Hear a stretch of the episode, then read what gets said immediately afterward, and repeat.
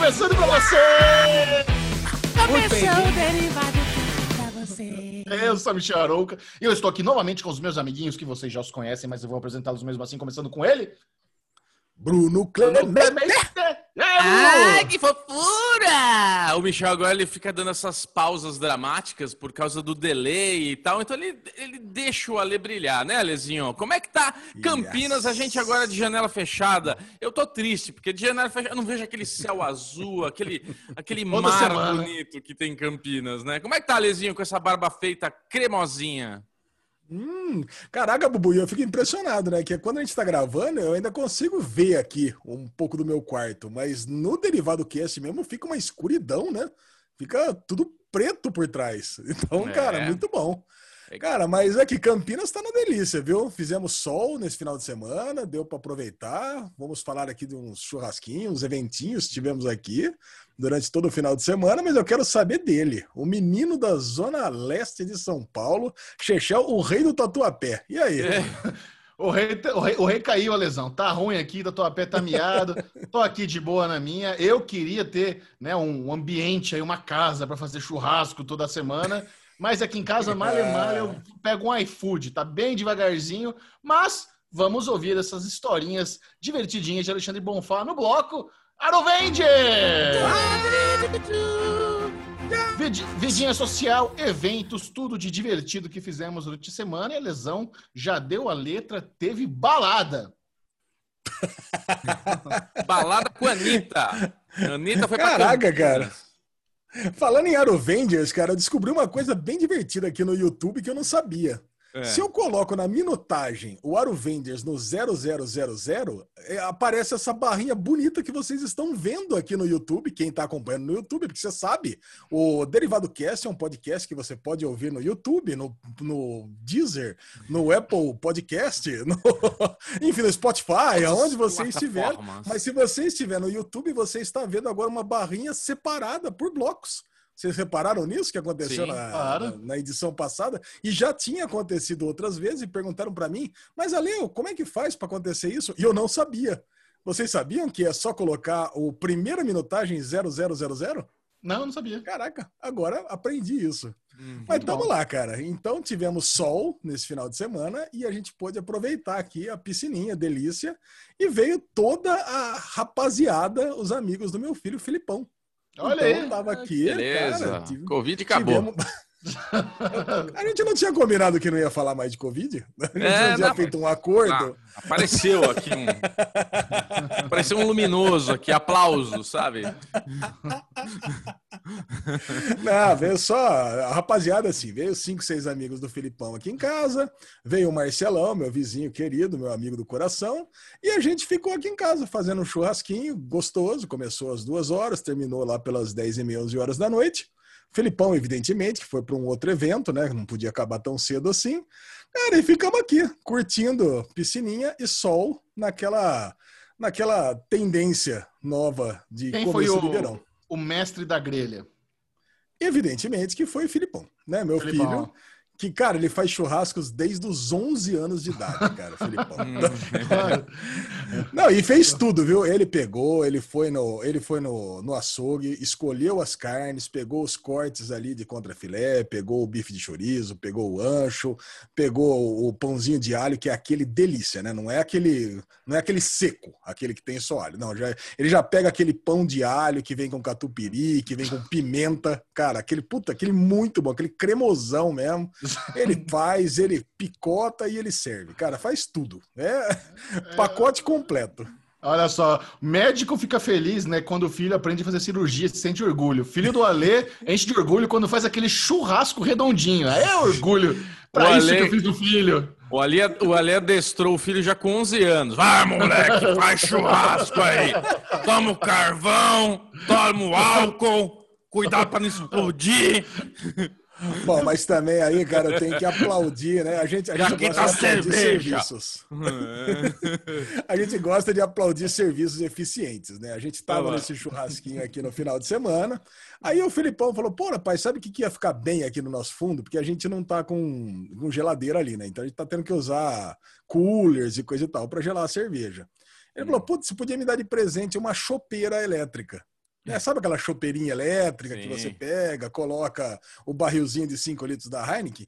Eu falei, pô, filho, acho que é uma boa mesmo. Aí peguei, Lógico. abri lá o meu Mercado Livre Platinum lá que eu tenho, comprei. Você acredita que chegou ontem já, cara? Olha aí. Aí, o Felipão chegou Como do funciona? trabalho ontem. Cara, o Felipão chegou do trabalho ontem e já tava no, no quarto dele. Cara, funciona assim. Você é um, é um recipiente, né? Um- é uma chopeira. Você encaixa perfeitamente aquele barrilzinho de 5 litros.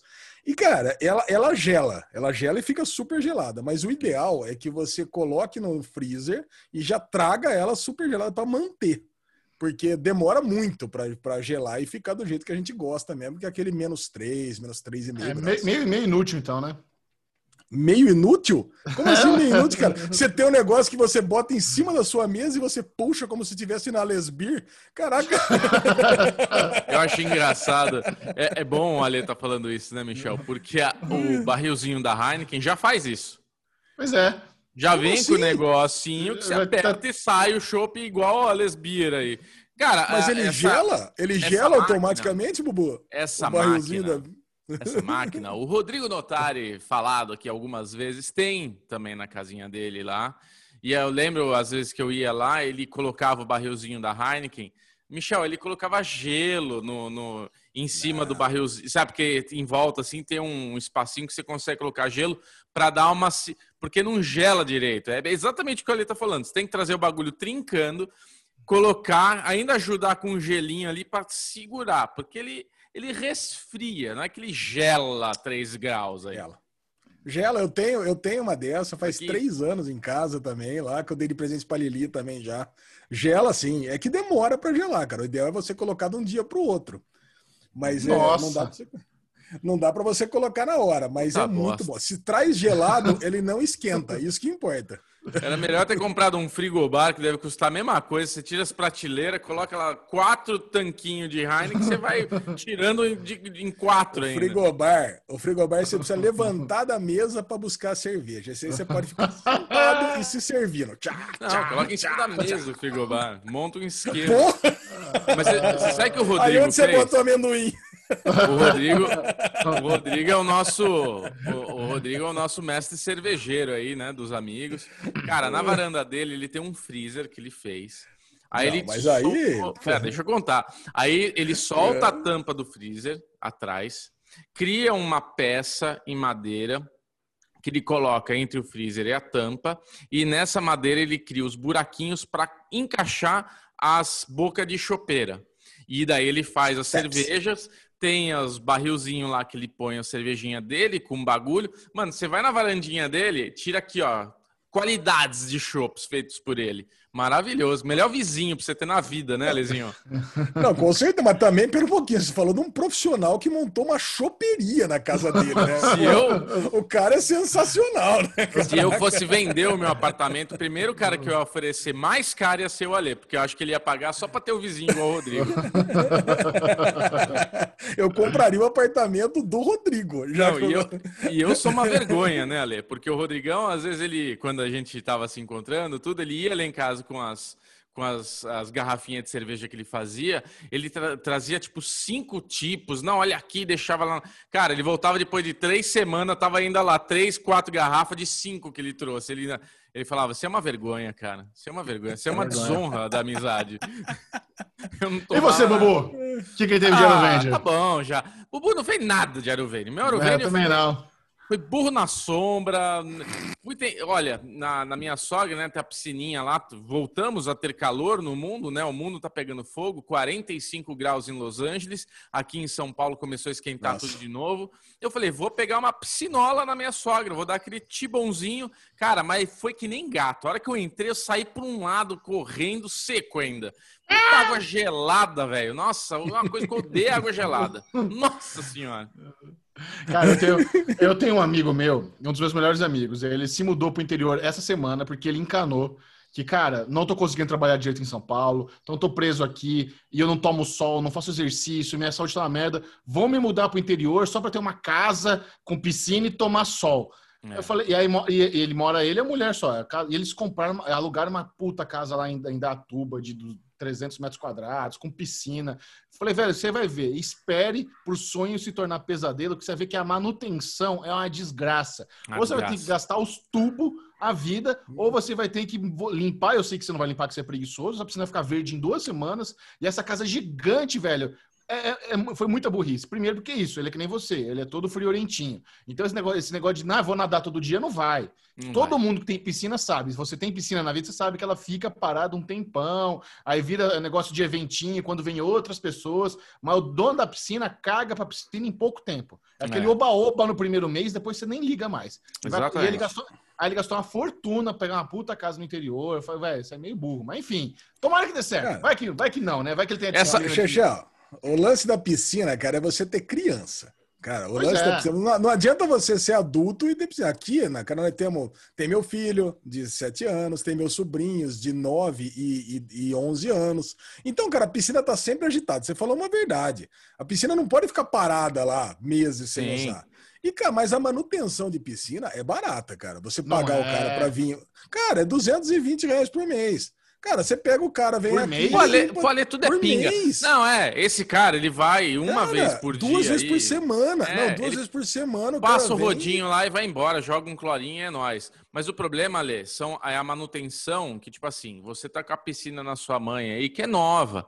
Daqui a pouco começa a fuder motor, aí tem que trocar Não. filtro, aí tem que comprar os cloro, aí tem que... O da minha sogra é isso. A minha sogra ela tem uma piscina que ela fez lá e tem aquela malha que você põe no teto, que ele faz uma circulação para a água ficar xixizinho. Quente. Não quente, Xixizinho? mas tira essa friagem. Isso. É, nunca, nunca fez xixi na mão, Ale? Xixi na Aí- mão. É, não, tô zoando. Aí aquela circulaçãozinha. Achei que vocês iam ficar incomodados com isso que eu falei. Claro que não, ninguém falou nada. Aí o Ale, Não, tô Mas tentando lembrar se eu fiz, né? Sei ele lá. tem, ah, ele tem esse negócio que circula e a água tira essa friagem da água, esse primeiro choque térmico que você tem. Essa coisa que parece estar no freezer, fica aquela aguinha mais. Já quebrou, entendeu? Usou uma vez o bagulho, já não funcionou mais. Então agora tem que arrumar, aí o negócio não fica pronto. É isso, entendeu? A- a- no, fun, no final das contas, eu- e eu tenho filho, eu tenho criança, tem tudo. Tipo, ele não conseguiu nadar também. Eu ia nadar com ele. Eu pulei, ele colocou. Eu falei, vamos pular junto. Ele colocou o pezinho assim, falou, hum, Esperto, esperto, Vitinho é esperto. eu falei, não, tem que ser de uma vez, filho, que daí passa rápido. Nossa, mas eu caí e saí, velho. Ele ficou rindo lá sozinho. Ele entrou até o joelho só e saiu, morrendo de frio já. É. Muito bom, É esses foram os nossos eventinhos semanais. E agora, se você está meio perdido, não sabe o que aconteceu, não, não sei, não sei de notícia da cultura pop Nerd Geek, então tá em casa, porque o Daily News veio para te informar.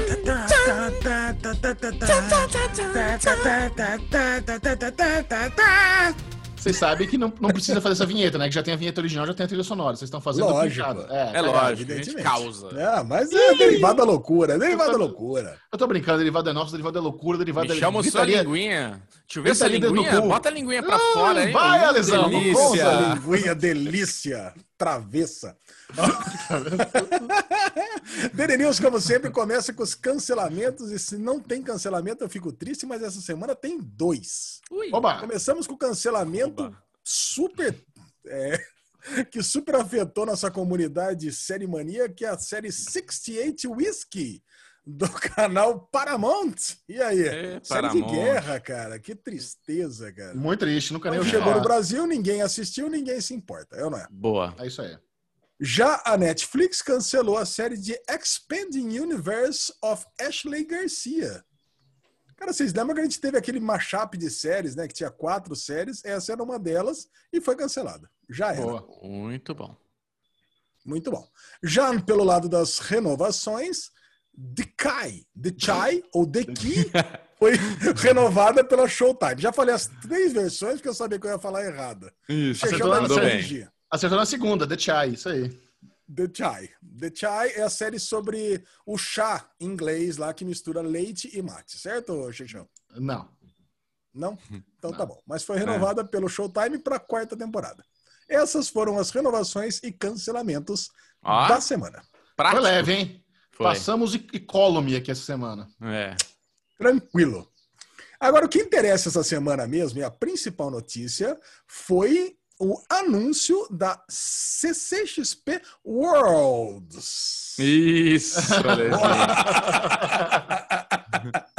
Boa. Chechel tava lá e participou da coletiva e mandou os links para que a gente assistisse. Foi ou não foi, Chechel? Não poderia falar isso, mas sim, isso aconteceu. Teve a coletiva de imprensa, apenas para convidados com link secreto. Ué, Ué somos É. É derivado cast. O Ale, é, Ale, você se comunicou de forma errônea, na verdade. Eu, problema. Michel Arouque e Alexandre Bonfá recebemos o link da CCXP para poder saber das novidades e o que eles estão preparando para nós, amantes Cara, das séries e da cultura Nós, nerd. nós- nós estamos aqui curiosos para ver como vai ser a versão online da Comic Con Experience, né? Então, nós já tivemos a Comic Con de San Diego, tivemos o DC Fandom, tivemos o Geek Nation, já tivemos vários eventinhos online aí, e até então a referência do que foi legal, o que funcionou, foi o DC Fandom. Sim. Aparentemente, a CCXP realmente seguiu o conselho que falamos, meu, pegue o fandom como critério. E, cara, Uhum. tá bem parecido. Até a apresentação que eles fizeram lá no estúdio Chroma. Key. É, não, não, a, a arte, assim, a- o, o negócio dos mundos, eu acho que foi um pouco coincidência, porque eles anunciaram esse formato antes do fandom. Eles já tinham falado que se chama CC Worlds, então o lance de ter lá, um, parece um mapa do Cavaleiro Zodíaco, tem vários mundinhos e cada, várias coisas diferentes. Mas aí, quando você compara, quando você vê o, o mapa do fandom, o, o mapa do CCXP, tá um pouco parecido, mas eu não vejo problema nenhum nisso. Eu acho legal você pegar o que deu certo e usar como referência. Então, assim, Elisão, eu quero saber o seguinte: te anima esse evento online e o que você achou dos módulos? Porque, assim, esse vai ser o primeiro evento que vai ter módulos pagos. Então, 90% do conteúdo vai ser de graça. Quem quiser lá se inscrever e ver os negócios vai ter acesso a 90%, que é bastante coisa. Mas teremos aí uns 10% premium, para quem pagar um valorzinho a mais, vai ter acesso a um painel, um painel exclusivo, vai ter umas, vai receber uma credencial em casa, vai receber um. Tem, tem até um formato ali que você recebe desconto na credencial de 2021. Quando tiver 2021 tiver versão Olha. física, você recebe um desconto, recebe um colecionável, um boneco colecionável em casa. Co- Como é que você vê isso? Você, você pretende pagar ou você vai assistir como civil mesmo de graçola? Então, eu tive. a- os valores parece que são bem baixos, né, Gigel? Parece que é 35 reais para você Então, ter, eles ter esse acesso especiais. E o Epic, né, que era aquele pacote master, assim, para você ter acesso a tudo, parece que falaram. Quem falou para mim foi o, o Alê, né, o brother nosso aqui, ouvinte do Derivado, que parece que vai ser 450 reais para você ter o, o full experience, né, que seria o full experience. Não é oficial essa informação ainda. Eu acho. Não, já é sim, né? já, já é sim. Ah, já é, já é oficial? Já tem os valores. Ah. ó, vou pegar aqui, ó. Vou pegar aqui para você. É, o primeiro chama Home Experience. Ele vai custar 35 reais mais 21 de frete. É, tem como diferencial o envio de um kit físico contendo, contendo o item junto com cordão, tag, tag de porta, pin e stickers. Esse item, acho que é, o- é é a, é a credencial. Eles valorizaram a credencial. Ah, todo mundo quer ter credencial. Eu não sei se eu faço questão de ter cre- credencial física de um evento Não, é, online. é- é que assim, a Acabei de jogar credencial... todas fora, minha. Não, mas peraí, as nossas, é aquela credencial de imprensa, creators ano passado, mas a credencial de quem participa, quem vai, quem compra, pô, é legal, é colecionável, ver o desenho É. lá no passado tinha Ó. Batman, Superman, era legal pra Mas- caralho. Sim, sim, sim. Aí tem o é, Epic Experience. Esse custa 450 mais Uhum. 21 de frete. Aí, vai- aí você tem o pacote completo. Aí tem o kit com credencial física, produto dos estúdios oficiais da CCXP, incluindo dois cordões, tag de porta, pin, stickers, balde de pipoca, camiseta, copo, moletom, boné e pôster. Também haverá um desconto no ingresso da CCXP 2021. Então, assim, acho que tinha um outro também, outro formato intermediário que eu não estou achando aqui agora, mas por enquanto esses são os dois valores que anunciaram oficialmente. Eles vão ter algumas categorias, a Epic é a mais completa, a Epic parece que vai participar de Masterclass, né, que eles estavam falando lá, com coisas de, de com os influenciadores e não sei Ah, o quê. tá. Não, eu, eu- achei, ó. Tem o, o Ah. Digital Experience e o Home Experience. Ambas Boa. são 35 reais. É, o, o Digital tem acesso a exclusivo a workshops, masterclass, essas coisas e tudo mais. Tá. O, o Home, que é o mesmo valor, é, você tem acesso a conteúdo de todos os palcos, incluindo Thunder, Arena, Arts Valley. Esse ano não é Arts Alley, é Arts Valley, porque eu acho que eles vão É. expandir para artistas do mundo inteiro, não vai ser só do Brasil. Isso. Acesso exclusivo, home kit com os, os negocinhos, desconto. e pré-venda para CCXP 2021. Aí tem o, o, o Epic, que é o 450. Então são esses três mesmo. Cara, o Interessante. Arts Valley. é, o Arts Valley, eu acho que é a parte que eu vou mais. que eu fiquei mais empolgado de to- de- desse evento todo. Porque, é, vamos falar a verdade, na, na CCXP, eu, eu perco muito tempo indo ali, mas eu não consigo ver nem 20% do que está sendo exposto mesmo. Porque é, os stands ali, as mesinhas, elas são muito pequenas. E os artistas, eles não conseguem dar atenção para todo mundo. Eu, eu fui muitas vezes com o Bubu lá. O Bubu me acompanha, a gente vai lá, a gente consegue conversar, na verdade, com. Pô, a gente consegue conversar com quatro, cinco artistas no máximo. E depois, no final, eu fico acompanhando lá as entrevistas que o Fora do Plástico faz, o Pedrinho e a Mari faz. Cara, eu acho muito maneira. De repente, se você tiver uma, alguma parte do evento onde os artistas possam fazer vídeos mostrando as novidades que eles estão expondo, puta, eu tenho uma tendência a comprar muito mais quadrinhos desse Artist Valley desse ano do que eu tive no ano passado. E a gente ter muito mais acesso a essas novidades esse ano do que, do que teve. Do que jamais É. teve, na verdade, né? Vai ser, uma O experiência, vai ser uma experiência interessante. Eu fico triste, Alezinho, que você acabou de falar uma coisa legal, né? Que o Arts Alley, ele tinha um ritual pra gente na CCXP. Primeiro que é a minha caminhada com a Ale Bonfá. É a caminhada da alegria com o Alezinho. É o momento No que o Michel dele. tá... o- É, não, é, o, é o dele. momento que o Michel tá fazendo alguma coisa de artista pelo mundo e eu e o Ale estamos ali. Se viu, né? Ficamos Putz, juntinhos. É? E é onde a gente sempre encontra o Pedro e a Mari, é onde a gente sempre conversa com eles, onde a gente sempre pega recomendações do que, que tá valendo a pena e o que, que não tem. Um casal maravilhoso lá do Fora do Plástico que a gente adora. Então é, é- é- vai ser nostálgico e triste a gente não tá lá, né?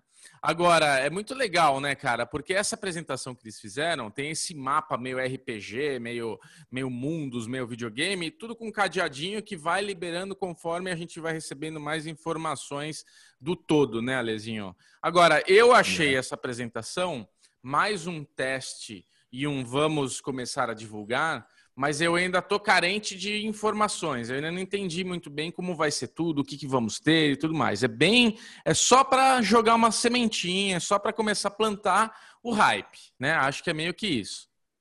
Foi isso que eu senti. Mas aí você- a, a- a pergunta é: vocês acham que esse lance de fazer ingressos cobrados, galera vai comprar, vai ter aderência? Porque assim, para isso, para isso ter algum efeito, não adianta vender 100, 200 mil, tem que vender um milhão. Se não, É. se não tiver um, um milhão de pessoas comprando ingresso, esses de 35, esses de 450, eu acho que vai vender todo. Os- a galera nem sabe, mas os mais caros, eles se esgotam todos os anos. Tem ingresso de 5 mil reais lá que a gente não, a pessoa não pega fila e ganha desconto e ganha um colecionável, esses esgotam todos os anos. Sim. Esse de 450, que você recebe o colecionável e tudo mais, toda vez que tem esse lance de receber um colecionável, a galera compra, porque diz que meio que, que se paga. Esse colecionável, depois de um tempo, se você quiser vender, ele custa 450 reais, não sei, não, não manjo Cara, da- da- desse mercado.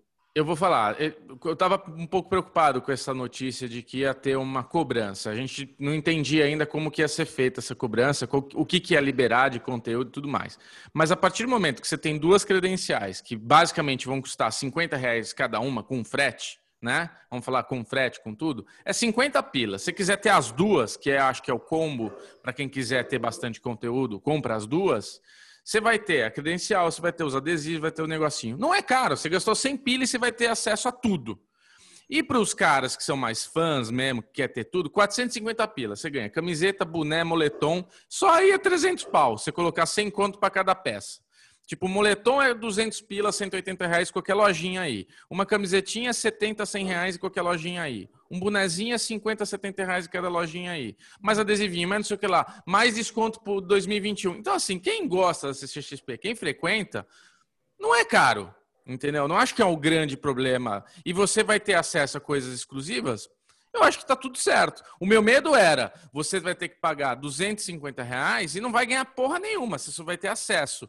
Aí eu, eu achava que ia ser uma coisa ruim. Mas da forma como eles valorizaram a credencial. Eu gosto da credencial.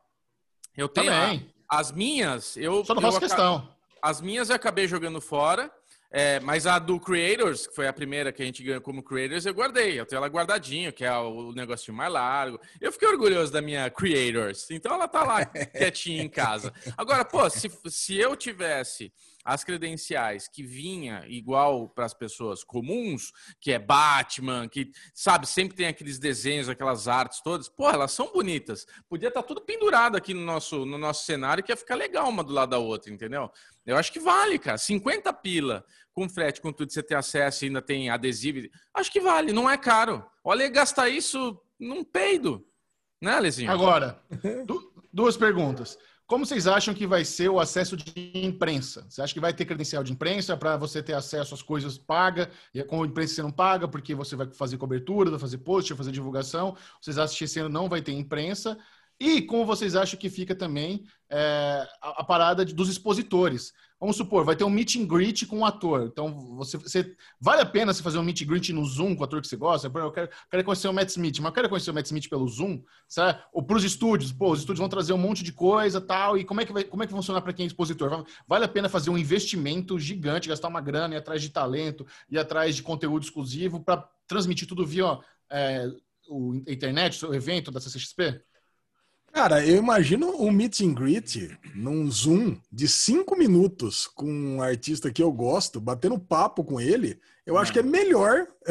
Eu acho que é melhor do que parar ali, tirar uma foto de cinco minutos e ir embora. Cara, não, deve não ser é, muito. É, não tem cinco minutos, é muito menos que isso. São segundos. Quando você, ah, um segundo? Ah, oh, beleza, beleza. Tá, acabou, tchau. No meet and greet, no, no, meet and greet é bem rápido. Meet and greet físico é você lá, oi, tudo bem? Fotinha e tchau. É uma coisa rápida, é uma fila. Tem, tem, é um negócio bem rápido, sabe? Não, não tem esse tempo. Não, não, Xixel, não, mas é aí que tá. Mas é que é cinco minutos do tempo total. É como se fosse uma parada de Fórmula 1, não, um pit stop. Você não tem, tem entrada nos é um para, troca. Meet o cara pega, é um entra, se é, posiciona, um tira minuto. foto. É. Eu acho que é um minuto. É tipo, hey, hi, hi, what's your name? My name is Ale Bonfá. Hey, Ale Bonfá, how you doing? I'm doing fine. Ah, go fuck yourself. Você acha... Fuck and die. Você acha que, Mili... Você acha que. Millie Bob Brown vai ficar o dia inteiro conversando cinco minutos com um bando de fã excelente que mal sabe falar inglês o dia inteiro? Você acha que ela vai ter saco é. fazer isso? Tá, não é. existe isso. É um minutola é, e tchau. É, você tira uma foto da tela e já mil dólares pra ficar três horas sentado lá, ele Mas faz. Você, você tira, ah, tira foto do que no Zoom? Como é que vai pois tirar é. foto no Zoom? É, ah, então tira print. Vai. Então, quer dizer, o único valor que teria é bater um papinho de cinco minutos. Um, um não, se não. for menos de cinco minutos, para mim não vale. Não, isso não, isso Cara, um minuto para mim já não vale. Caraca, que isso? é, hi, hi, bye, bye. Pronto, acabou. Hi, hi, bye. É, é, o, é a tatuagem do Klaus. Hello, goodbye. Já é. era. O que, eu, o que eu tô curioso, Michel, que você perguntou aí, acho que a gente pode mudar já o assunto aqui, ó. Ah, deixa o meet and greet para lá. É o que, que os, os estúdios vão fazer de experiência, porque a CCXP o que ela tem é a experiência de você entrar lá. Então, ah, era o Watchman que você ia, fazia lá as brincadeiras, saía com a foto, saía com o app, o, app o, o aquele negócio do Instagram, os filtros do Instagram e tudo mais. Então, acho que eles podem desenvolver coisas que você vai brincar. Ah virtualmente. Eu, eu, consigo, eu consigo imaginar várias, Bubu, aqui de é. cara. Por exemplo, um quiz, um karaokê. Você pode. Não, karaokê você pode fazer da sua casa. Eu vou entrar aqui no, no, no stand. Eu fico cantando aqui, pô. A gente vai gostar. Olha, é, fazendo pitching um pra Globo lá. Ah, vou fazer um karaokê! de boca a boca. Cara, e você acha que tem gente que não vai ficar cantando abertura de série na própria casa? Vai Lógico. ter, cara. Não, mas é isso mesmo, tô brincando. Pra, pra, pra, gerar uma gravação lá, que depois vai pro site lá da CCXP, vai pro é. Instagram da CCXP, pô, vai ter, cara. Isso, ativação, cara, virtual é tranquila. Eu é acho tranquilo. que, é, assim, em, em, meia hora, aqui Derivado Cast consegue bolar umas 40. Pode ficar tranquilo. É. Né? Contrata a gente. Galera do marketing, chama Alexandre Bonfá para o seu brainstorm de ideias, porque olha, sim, artistas fazendo cinco minutos com, a, com as criançadas o dia inteiro, é karaokê, tá gigante. Vai bombar. Agora, agora, o Michel falou de imprensa, né? Eu acho que a gente vai ter o, a, a, imprensa, vai ter o acesso dela, mas eu também acho que vai rolar uma chatice, cara, que vai ser release pra cacete. E vai ter pessoas que vão pegar esse release e só repassar, né, Michel? Tipo aquela coisa de pega, nem vê por nenhuma, só coloca ali, tá tudo certo. Claro, padrão, né? normal. Eu, eu, eu, eu, vou fazer isso. Achou que era crítica, na verdade é, é a realidade. É a realidade total. Ah, mas pô, você não vai querer ver as coisas, saber das coisas, entender melhor. Vou, então, vou é isso. Saber, é isso aí. Cara, mas notícia uma da- coisa, uma coisa, não, só uma coisa final, só para encerrar. E uma coisa que eu peço pra galera. Pega o conteúdo, grava antes e bota uma legenda pra lesão entender tudo. Por É, favor. boa. Bem lembrado, Cara, bem lembrado. isso é importante. Isso é importante. A única coisa que eu peço aí pro Eu acho que vai ser. Marcelão, pro Pierre, pra galera É. toda. Eu acho que vai ser legenda em tempo real, igual o fandom. Eu acho também. Leixo. Vamos lá. Mas lembra que o Michel falou. Na CCXP, o último painel já tava bem, bem justa a legenda. Tava muito melhor. Tava. Então, Vai. Lê. Treina, galera. Boa. Próxima notícia do dia: atriz Anna Ferris deixa o elenco de Mama após sete anos como protagonista. Cara, eu não faço ideia de como é que essa série tá hoje em dia, que eu só assisti o piloto nos sete anos. Mas que eu me lembre, essa série Mom era Anna Ferris, com a mãe dela, que é a Alison Jennings, Alison Jenny, isso, né? Isso. E a filha dela. Como é que vai ter a série sem ela, que é a protagonista, Xixão? Cara, essa, essa é uma notícia muito estranha, porque realmente, Mamo é, tem uma audiência sólida, né? Comedinha do Chuck Lorre e Ah. tal, isso é, vai, vai bem. E, a, e ela já estava com o contrato renovado até 2021. Então, o fato de ela ter saído, faltando, falta acho que um episódio para a temporada atual, e os caras vão ter que inventar um jeito e vão perder ela para a próxima, eu acho que tem alguma coisa grave por trás. Normalmente, o estúdio só libera atriz, a- ator de, de, um, de um contrato já assinado se envolve algo grave, sabe? A mi- a mina tá, tá morrendo, tem alguém por- morrendo perto dela, precisa cuidar. Tem alguma, tem alguma coisa muito grave, pra, eu, eu acho, por trás dessa história que ainda não foi revelado. Porque realmente é, é tudo muito estranho, sabe? É. Porque foi um, foi um acordo mútuo, não houve litígio, sabe? Não teve negócio, Sim. vou processar. Então, negociar a acordo, ela vai sair. Então, assim, é muito estranho.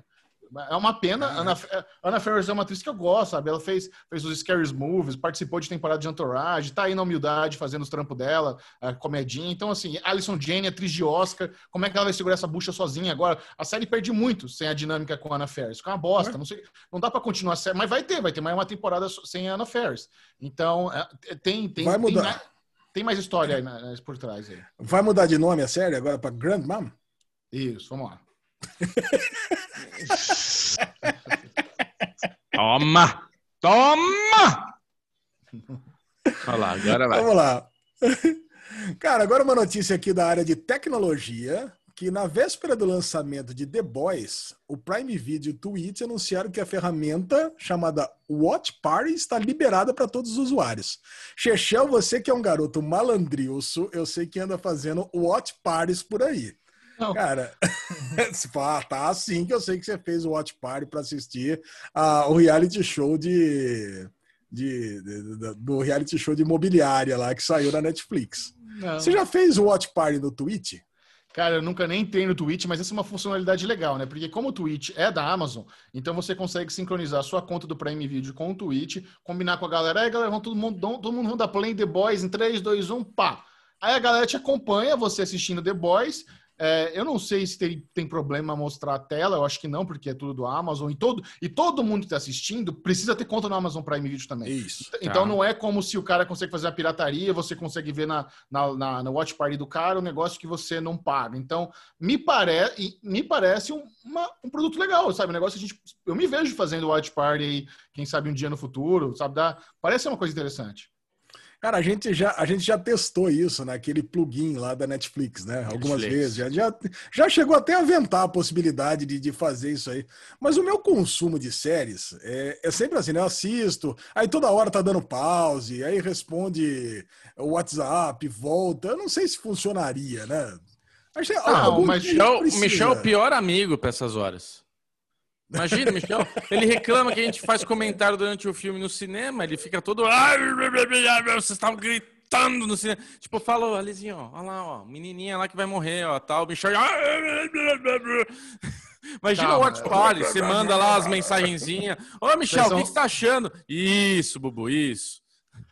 Não, são, são, são duas co- coisas diferentes. Ale, você teria que reservar um dia para. Watch Party é quando você quer assistir um, um negócio com alguém que você gosta. Vamos supor que tem aí o Jovem Nerd fazer um watch party. Você vai assistir o Jovem Nerd, você não vai ficar no celular. Você vai querer ver ali com ele, ver as reações dele, entendeu? É uma coisa, uma- É. é. acompanhar alguém que você gosta. No watch party é bagunça, Bubu. Aí você conversa, troca ideia com a galera, tem que fazer piadinha. É outra coisa. Vocês os dois estão muito confusos aí como funciona o negócio. Mas é bagunça mesmo. É, a graça da watch party é isso. É um chat. Vamos fazer uma watch party em alguma coisa, vai. Vamos fazer uma watch party. Eu gostei. Eu quero, eu quero, Isso. eu quero viver, eu quero lá, viver essa experiência Isso, com tá vocês. vendo? Mas vamos trazer uma galera e vamos fazer uma watch party aí de alguma. Mas tem que ser da Amazon, né? Sim. Não, vamos, vamos, vamos trazer algum Isso. conteúdo da Amazon e vamos assistir. Vamos pegar algum filme relevante da Amazon aí, vamos assistir. John Wick. Não, John vamos Wick- ver. Não, John- John Wick American ser Gangster, que eu quero que vocês assistam e vocês não assistem. É isso, American É. Gangster aí, que a Ouch. gente nunca assistiu. Vamos assistir com o Ridley Scott, tá bom? Muito bom. Muito bom. Agora, Robert Aguirre Sacasa. Falei certo o nome do sujeito aí? Bonito. que fez é, Riverdale e o Mundo Sombrio de Sabrina, está desenvolvendo um reboot de Pretty Little Liars. Caraca, cara. Nossa, eu perco toda a energia do meu corpo saber que já vai ter reboot de Pretty Little Liars agora, já tão cedo, sabe? Puta merda, já o, o eu- primeiro é o seguinte, beleza. o- eu acho que o Robert Aguirre essa casa, ele tem um contrato aí exclusivo com a Warner, porque é, cancelaram Sabrina, é, cancelaram lá o outro spin-off de Riverdale com a menina que fazia Pretty Little Liars. Então assim, tem, tem alguma coisa por trás aí. Eu não sei, sabe? Eu, eu ouço isso, eu tenho zero interesse. A lesão que viu o PLL inteiro deve estar com, com, com a bundinha quente de alegria. Cara, eu assisti PLL, eu assisti Ravenswood e eu comecei a assistir The Perfectionist. Quer dizer, Puta já teve, ó, PLL já teve é, spin-off e já teve continuação. Agora só faltava um remake. Só É. tem uma chance de eu assistir um reboot de PLL, cara. Se a Camis Barbieri voltar a fazer é, review no Série Maníacos. É a única possibilidade, porque a, un... a coisa mais divertida de PLL era as reviews de, de, de Camis Barbieri no Série Maníacos. Só isso. É bem verdade. né? Mas e qual é o canal? Vai pra HBO Max esse negócio aí? Porque não vai ser pra CW. Cara, não, não divulgou ainda, mas deve ser, né? É, imagino que sim. Tamo lá, fãs de Pirulito Liars, fiquem felizes. Teremos, re- teremos reboot. que mais, Lesão? E para encerrar o nosso querido Daily News dessa semana, Netflix anuncia minissérie ficcional sobre a vida de Ayrton Senna para alegria e delírio de Bubu Clemente. boa. Puta, Bubu Cara. vai chorar pra caramba. Vai ser aquela coisa. O teaser que, que eles soltaram parecia que, na verdade, ia ser um documentário, mas pelo É. release vai ser uma minissérie com atores, vai ser, vai ser, um, vai ser um, um negócio com, com roteiro, recriando a vida do Ayrton Senna, em seis episódios. Isso é me soa fantástico, cara. Tem, tem, Em oito. tem- eu não- é, oito. Eu não sei como não existe ainda uma minissérie foda do Ayrton Senna, né, cara? Um, e- eu É. tava lá, 1994, chorando em Ayrton Nogueira quando ele morreu, vendo, vendo, vendo o enterro dele na TV antes de ir pra escola. Puta tristeza, cara. Então, no, e isso que eu nem era tão fã quanto o Bubu era. Imagina o Bubu. Nossa, Bubu Cara, eu lembro sabe o dia. exatamente o dia, o cheiro, a hora, tudo. Não. O dia que o, o dia Foi que o 94? Senna morreu, cara. Não foi 94. 94. Primeiro de maio. 94. Cara, o dia que o Senna morreu, né? Teve aquele treino fatídico, já tinha acontecido o, o acidente com o Ratzenberg, né? No, no, no, no- no dia anterior. Eu tava no- numa festa na casa de um cara que eu tinha acabado de conhecer. E, puta, e, e um amigo meu, Luciano, que era meu sócio, ele falou: o Senna vai morrer amanhã. Ele falou: o Senna vai morrer amanhã. E a gente virou na casa desse cara que eu tinha acabado de conhecer, e todo mundo foi embora da festa, e a gente continuou bebendo, e os donos da festa foram dormir, e eles acordaram, e eles saíram para trabalhar, e falou: Ó, vocês precisam ir embora agora, né? E eu fui para casa, eu vim aqui para casa, cara, e eu dormi, eu perdi a corrida, e eu acordei com meu padrasto chorando, cara, e ele morreu. Caralho, velho, foi assim. Foi um dos Bruxão, dias hein? mais tristes da minha Caralho. vida, cara. Eu Falei, falei, caralho, eu liguei pro, pro Luxo, meu sócio. Falei, caralho, vai tomar no cu, hein? Puta que asa negra, cara, do caralho. Porra, viajante do tempo, que porra é essa, velho? Sei lá. caralho, é é- é- essa minissérie vai ser muito foda, cara. Vai ser Agora, muito- duas perguntas importantes. Vocês acham que vai ter a Xuxa and Bubu? Quem é o ator perfeito para interpretar o Senna? Rodrigo Santoro. John Hamm! John John Hamm! Cara, não sei, né? Se for, acho que vão ter vários atores, né? Porque a carreira do Senna começa com ele criancinha no kart já, né? Então acho que vai passar por todas as etapas, né? Apesar de serem poucos episódios, né, para contar a vida inteira do cara, eu acho que essa ascensão dele vai ser rápida, né? Ele criança no kart, as fórmulas lá até chegar à Fórmula 1 e a Fórmula 1 é onde o, o negócio vai pegar mais, né? Quando ele começa ali. Mas não, não Sim. faço a menor ideia, não faço a menor ideia. Deve ser alguém desconhecido, né? Não, deve, não, não vão pegar alguém famoso. Mais um É. job da, da Gulani, hein? Você viu? Gulani tá bombando. Ah, é da produções Gulani? Caralho, É. velho. Gulani tá com esquema forte aí, tá com. Já falei pra vocês, eu quero o vendedor da Gulani, cara. Esse cara tá rico.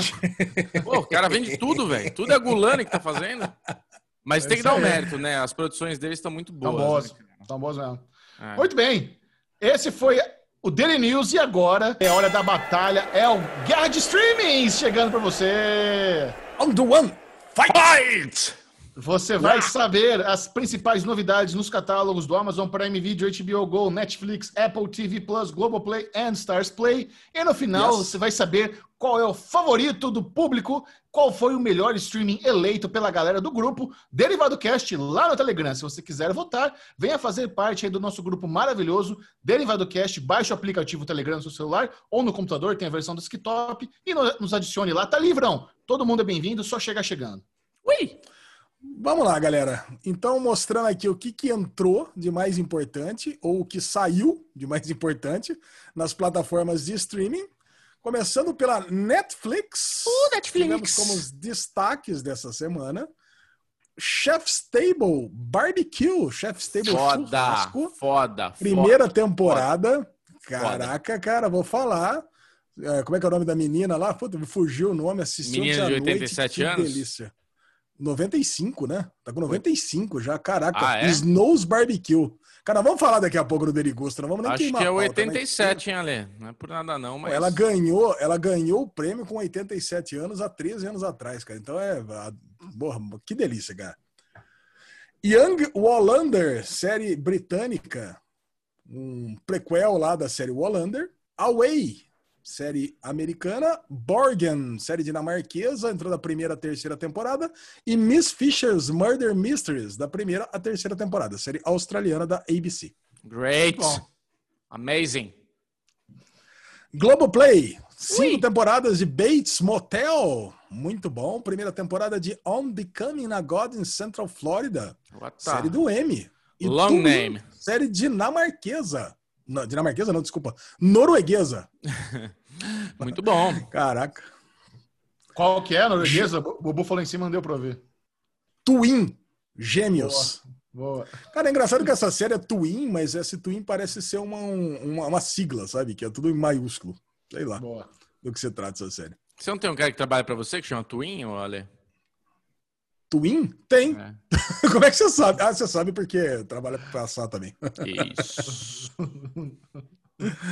Vamos lá. Pela HBO Go, encerrou a série que só o Bubu está vendo no Brasil, La Unidad, e começou a segunda temporada de Patrulha do Destino. Ê, patrulhinha, agora vem aí 20 episódios pra ficar, hein? Cara, lá unidade especial, hein? Muito boa. Excelente. Já pela Amazon Prime Video, segunda temporada, os três primeiros episódios de The Boys.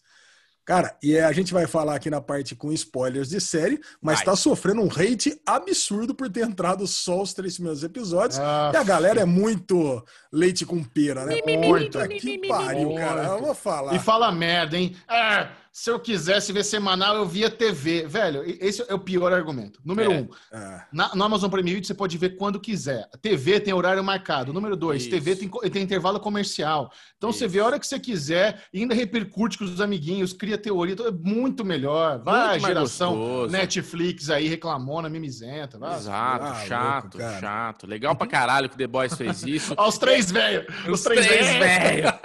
Semanal. Cara, mas a gente já repercutiu aqui esse assunto. Vamos lá, vamos explorar um pouquinho. Porque Não. assim, Deixa pra quando a gente for falar da série. Não, quando tiver no The Boys. Vamos falar no The Boys na parte com séries. Ah, tá bom. Guarda, Já no o- Stars, Sem clemência de Bruno Clemente tá chegando. já no Stars Play, cara, sexta, tem- sexta e última temporada e trágica temporada de Power. Cara, série que meu primo Dezão adora, série favorita da vida do Dezão. Legal. E entrou o primeiro spin-off de Power, Power Book 2, Ghost, o primeiro episódio, a premiere. Cara, vai ter Boa. cinco spin-offs dessa série Power do 50 Cent. Incrível, cara. Os caras fizeram uma franquia aí fodida.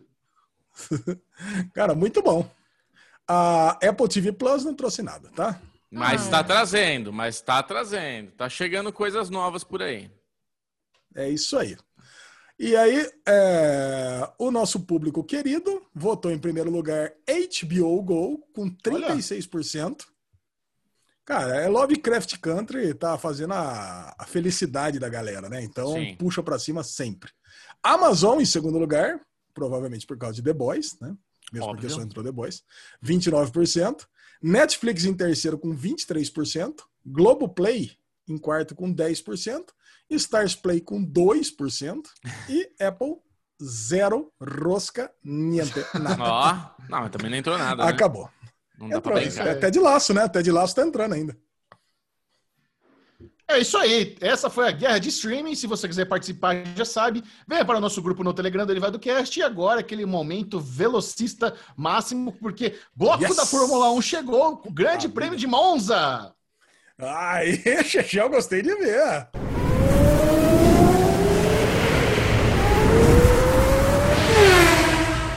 E aí, Alezinho, vamos falar do Nossa grande prêmio de Senhora. Monza, que tava daquele jeito, né? A gente vendo ali as Ah. classificações, o Hamilton lá brilhando, batendo todos os recordes, o Bottas querendo estragar a festa dele no Q2 ali, fazendo tempo rápido. Não deu para ninguém. Hamilton foi lá, fez a pole, delícia, maior suavidade da vida. Verstappen lá para trás, em quinto, sexto, sei lá onde que ele largou.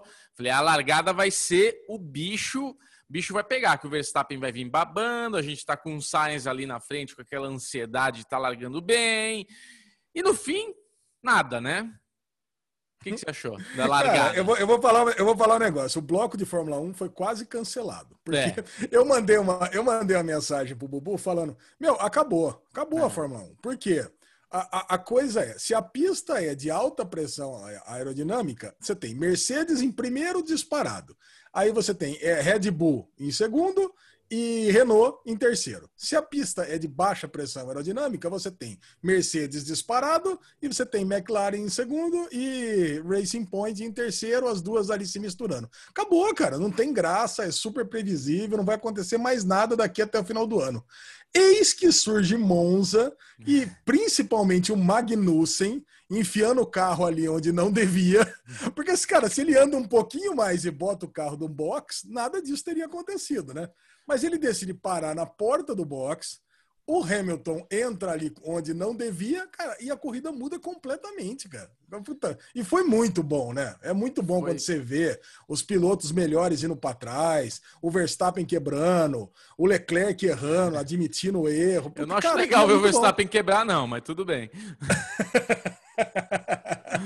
Cara, a nossa disputa aqui, é Verstappen versus Leclerc, acabou. É. Eu acho que nem se o. Cara, eu, eu, eu ouso dizer uma coisa: se o Verstappen quebrar todas as corridas, o Leclerc não chega mais no Verstappen. É, Daqui até é. o final do ano. Não, não, não tem como o Leclerc fazer mais 50 pontos daqui até o final do ano. Já Eu acho que a gente- acabou essa disputa. Para não ser traumático para você, a gente já tinha que combinar como que a gente vai resolver esse troço da Fórmula 1, a aposta ali. Vai ser um kit 481, vai mandar uma carninha em casa, porque, né, sei lá, velho, como é que você vai resolver essa treta agora, Ale? Perdeu, Ah, cara, né? Eu acho que eu, eu acho que essa é. Não, vamos ver, cara. A, a Renault ainda pode ultrapassar a McLaren. Sei. Apesar dessa corrida aqui ter, ter sido ótima, foi péssima para mim na aposta, né? Porque É. a Renault foi muito bem, né? Conseguiu lá o sexto e sétimo lugar, é, sexto e oitavo lugar, né? Porque depois, no final das contas, o Hamilton ainda passou o Ocon. Mas o problema é que a McLaren conseguiu o segundo e quarto lugar. Puta, É. aí, quando tudo dá certo para a Renault, quando ela vai bem, ainda a McLaren vai melhor ainda. Então, Fala, Michel. Participa, Michel. Fala- Não, falando em Renault, o que vocês acharam da notícia que a Renault vai mudar de nome, pro nome clássico da Renault? Pô, o Bubu adorou. Tem É. motivos pessoais e familiares para isso. Quem gostou foi meu pai, né? Porque meu pai ele corria na, na, na- na década de 60, onde ó, o nome que eles estão colocando na equipe era o nome do carro que ele corria, que é o Alpine, né? Que aqui no Brasil foi batizado como Berlinette. Mas eram os Alpines A108 e depois veio o Alpine A110. Então ele está todo orgulhoso. Alpine é o nome de competição, né? É um carro que se tornou um ícone de competição da Renault. Tanto aqui no Brasil quanto na Europa e tudo mais. É um carro caríssimo, inclusive, hoje, viu, Alezinho? Se quiser comprar um aí. A108, um A110, é uma nota comprar um carro Se- desse. Seu pai tem, tem um desse na garagem até hoje, de coleção? Não, mas ele tinha, ele tinha o carro que ele não era o carro que ele corria, mas era uma réplica. Era a Berlinette, não era de corrida, mas pintada como a de corrida dele, que era a 22, né, a Berlinette 22. Mas no fim, o meu pai tinha uma coleção de carros antigos que ele, ele vendeu tudo e a Berlinette foi no bolo. Mas esse é um carro que a gente se arrepende de ter vendido, né? Não Vai pelo atrás, valor, dá- não pelo valor, mas é barato. Tira sem conta aí É do só bolso. vender. É, eu só perguntar. vender o apartamento, o carro e a. Não, qu- quanto você acha que custa? Então, uma, uma Berlinette no Brasil, eu acho que vale uns 200 mil reais, 180 Égua. mil reais. Mas se comprar um original, um Alpine mesmo, é outro valor. Aí é caro pra caralho. Não sei dizer. É Tá muito caro, muito caro. Mas, cara, no fim, no fim é isso. Eu fiquei muito contente. Eu vou. Acho que o Magnussen e o Grosjean, eles não conseguem terminar uma corrida sem fazer alguma, alguma groselha, né? Alguma, alguma cagada, né? E é bem isso, né, Ale? O Grosjean parou na boca do gol. E essa foi. E essa, o, o Magnussen, parecendo o Kleber Machado, né? Que fala tudo errado. É, o Magnussen. e, e, cara, incrível, porque aconteceram situações ali na sequência que é o que você falou, mudou tudo. Na sequência dessa cagada do Magnussen, da cagada da Mercedes e do Hamilton de entrar antes de abrir o box e ter a penalização de 10 segundos, que na verdade viram 30 segundos, né, Lê? Porque até entrar e sair dos boxes, mais 10 É. segundos parado, o cara Caiu perdeu um. É, caiu para último. A gente teve o acidente do Leclerc, que fez parar a corrida, Michel Aroca. A corrida foi parada até limpar, organizar de novo os pneus onde ele tinha batido e tudo, para a corrida poder voltar. E isso, para mim, foi um negócio que desagradou no começo, mas depois. Porque se eu sou piloto, cara, isso é um motivo de desconcentração. Porque imagina, você está no meio da corrida, você tem que parar o seu carro. E a galera sai do carro, o Hamilton pegou um, um- o skate Patinete. dele, o patinete, foi lá na, na, na, na, na- na- como é que é? Na administração, lá no, no- no- na, na liga, Ah, nos falar com comissários. Wolff lá. É, ele foi, foi no-. Ele foi nos comissários da corrida para falar: Meu, por que que vocês estão me penalizando? Não tinha nenhum aviso, eu não vi nada e tal. Tava na discussão por que, que ele estava sendo penalizado, tava brigando para ver se conseguia reverter alguma coisa, que não sei o que, que adianta. Depois toma vermelho acabou, né? Não tem que ficar brigando com o juiz. É, Mas mudou a corrida, cara.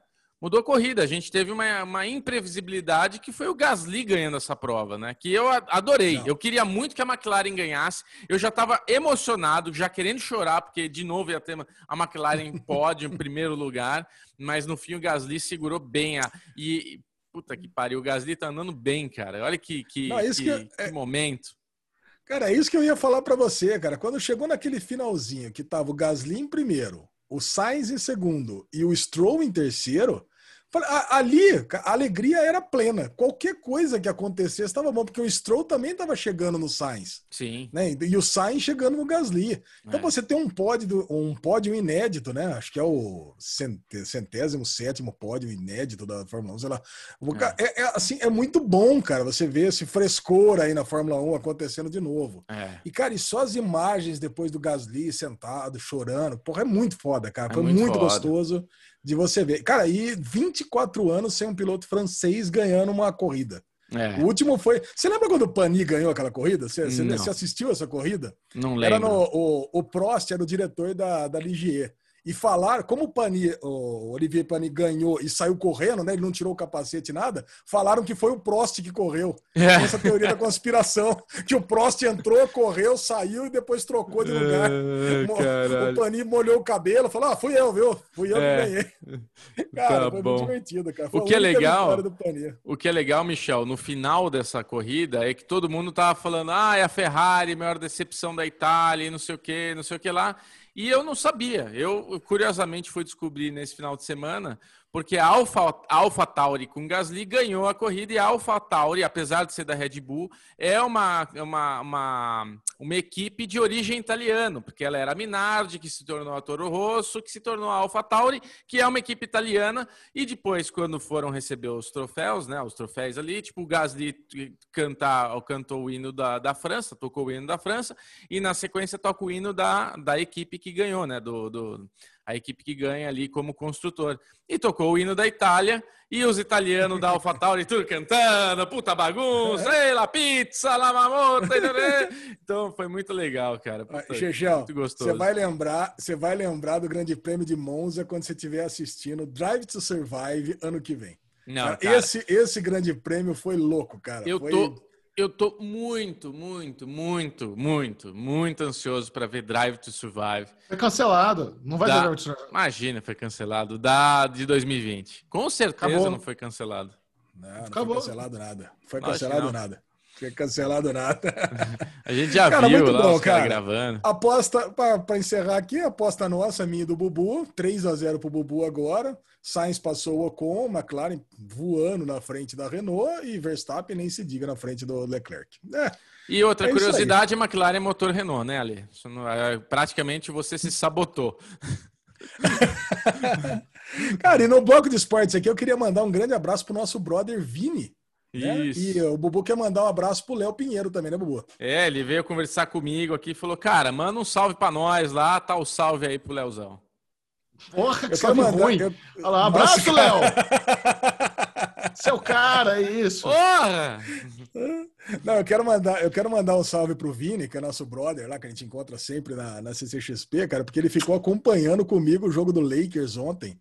Torcedor fanático também. Porra, Porra, cara, além de cara, Fórmula como 1, eu você tô- assiste NBA, velho? Puta bosta. Cara, eu tô, eu tô vidrado na, for- na, na NBA e descobri que tem uma porrada de gente. Tem o Duílio que assiste, o Ale também de Porto Alegre assiste.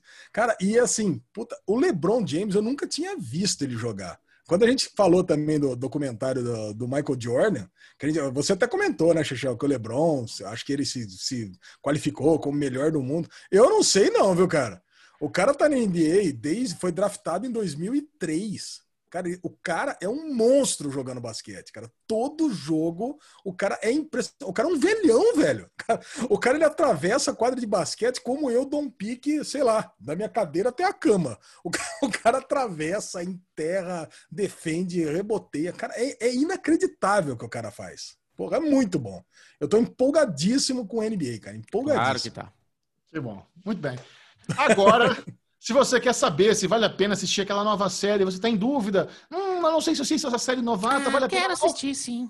Ah, que bom, porque chegou o Deligusta! Ah, que delícia! Mas que receita boa! Você vai ter uma, Ah, uma degustaçãozinha Me gusta, de algumas novas produções, tudo com um mínimo de gusta, spoiler. Começando com uma das séries mais extraordinárias que eu assisti nessa semana, que se, Yes. que se chama Raised by Wolves, do HBO Max. Essa é uma série que ainda não chegou ao Brasil. Na- nós Não. tivemos acesso aos três primeiros episódios da primeira Isso, temporada. exclusivo. Acesso. Tem, o, tem Ridley Scott aí assinando a, a direção dos primeiros episódios. Alexandre Bonfá, do que se trata Raised by Wolves? Cara, Raised by Wolves trata-se de dois androides que eles têm a missão de criar uma comunidade de crianças humanas ateias. Olha que delícia! Num planeta inóspito. Cara, e assim, se falar mais do que isso, vai estragar a experiência, cara, porque eu fui assistir a série não sabendo de nada. dei o play. Eu vou contar essa história que é muito divertida. Dei o play e achei, eu achei que eu achei que eu tava assistindo uma série errada. Eu achei que eu peguei, eu falei, ué, será que eu peguei Raised by Wolves 1970? Então, mas peraí, peraí, peraí. Pera um pouquinho, Bubu, deixa eu contar. É que você vai, você Agora- vai influenciar negativamente quem escutar só O você. Bubu não deixa, cara. ele Não, é deixa. porque Deixa quem ele for- falar. Quem for, Deixa ele quem falar, escutar Bubu. só o Alê não vai ver. Deixa eu falar, É. mas deixa eu falar. Daqui a pouco você fala a sua vez. Aí eu peguei, assisti, eu comecei a assistir a Raised by Wolves. Aí eu peguei, você tem uma série, aí mostra aquele todo aquele visual, né? Todo aquele visual de 1970, aquele sci-fi retrô. Parece que você está assistindo uma série, parece que você está assistindo é 2001, ó, uma Odisseia no espaço, né?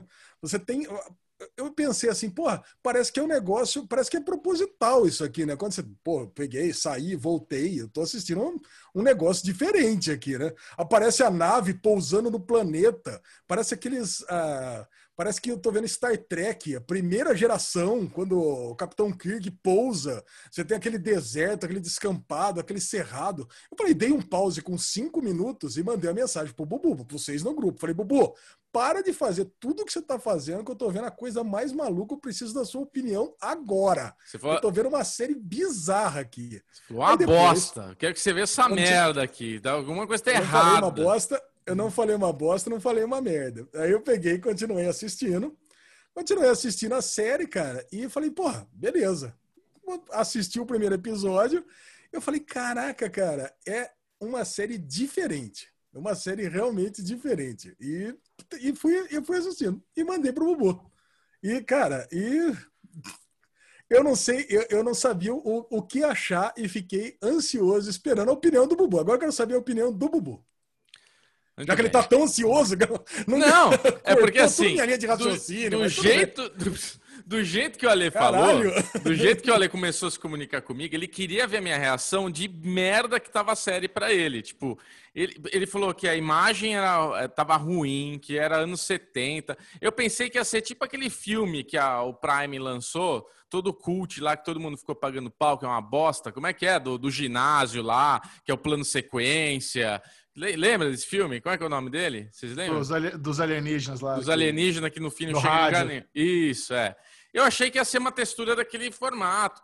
Beleza, aí eu falei, bom, eu não deixa eu dar play já aqui, não consegui porque não tinha na HBO, eu não não sabia onde que estava isso daí, fui lá no nosso link exclusivo que a gente recebeu da HBO Max, dei play. Quando começou, eu falei, ué, caralho, puta fotografia foda, né? Aí pousou a nave lá, aquela roupa meio Blade Runner, assim, aquela coisa, né? Aquele latex ali de quem gosta. Falei, caralho, velho, puta que. Cara, eu não consegui parar de assistir. Eu achei sensacional. Por isso que eu tô incomodado. Porque a tua reação que você queria de mim era o ódio de Bruno Clemente, achando que eu ia achar uma merda. É, E eu achei foda pra caralho. Eu achei foda pra caralho. E eu falei, caralho, deixa eu entender melhor. Aí eu vi que era do Ridley Scott. Falei, caralho, o cara nunca fez uma série de TV e a gente tem o cara aqui na série. Na verdade, é, é- a raça humana está em extinção por motivos que a gente convive hoje, motivos políticos, religiosos, e os androides foram programados por, pela- pelos ateus para eles fugirem com, com criancinhas que iam ser procriadas ali, sei lá, de uma, de uma forma, uma incubadora ali que ela faz, e ela ia ter que criar essas crianças ateias para então formar uma nova civilização num novo planeta. Cara, eu assim adorei o primeiro episódio, adorei, adorei o segundo episódio e amei o terceiro episódio. A série é muito foda, cara. Eu tô apaixonado pela série. Eu, eu, tipo, não vi é aquela série que você assiste sem é, sem aquele sentimento de cansativo, de longo, de chato, de ah, que deu uma barrigadinha. E temos logo de cara o nosso querido Ragnarok, né? O Ragnar tá lá, ó. Ragnar Ragnarok. Lothbrok. É, Ragnar Lothbrok. É Ragnar Lothbrok. Misturei os filmes aí. Mas temos o querido Ragnar, que o Michel Reconheceu? falou... Reconheceu Óbvio, ele, Ale? Como não? Ale. Não, óbvio, Ale. óbvio que não, né? Eu- Não reconheceu o Ragnar? Não, não, não. Depois que subiu as letras que eu vi lá. o Depois ator subiu as letras. Você sabia o nome do ator? É, nem fudei. Oi? Você sabia o nome Não. do ator? Não, o nome do ator. Não, subiu as letras não. Depois que eu vi o. o- O nosso No comentário. banco de séries. No banco de Ah, séries. tá. É. Porque o Michel fez um comentário bem, bem oportuno no Telegram, quando a gente tava começando a ver tudo de caralho, velho, tô preocupado do Ragnar já morrer, morrer logo de cara. E na verdade não, ele é um dos protagonistas ali da série. A gente começa com os androides sendo protagonistas, mas no fim a gente vai descobrir que tem uma outra história, um longo caminho aí a percorrer. E o que o Ale falou, que ele aí ele tem razão, é que essa é uma série para assistir de duas formas. A forma civil, vou curtir a série e ver uma série, e a forma filosófica da coisa.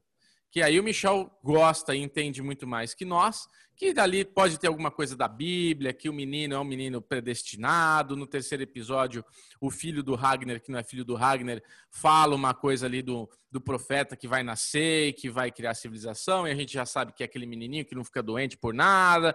Então, assim, a gente tem ali uma já, já vem uma história mais, mais aprofundada por trás, que eu, no meu caso, caguei. Eu não gosto de ficar me preocupando tanto com essa coisa, filosofia atrás da, da série. Eu gosto de ver a série para me divertir e ela atende todos os gostos. Todos os gostos. Agora, eu queria entender, Ale, por que, que você acha que essa série, e daí eu quero que Michel Arouca nos, nos abrilhentile com sua voz cremosa, de onde você tirou que essa série parece anos 70, Star Trek dos anos 70? Puta high-tech, puta Eu fotografia. tenho uma teoria. Fotografia teoria. maravilhosa, tudo é lindo na série. Eu não sei de onde você tirou que o negócio é, é zoado lá de. Não, caraca, de cara, pera, pera um pouquinho. Pera um pouquinho, Bubu. Aquela, a nave, ela, ela não parece, ela não, ela não tem uma.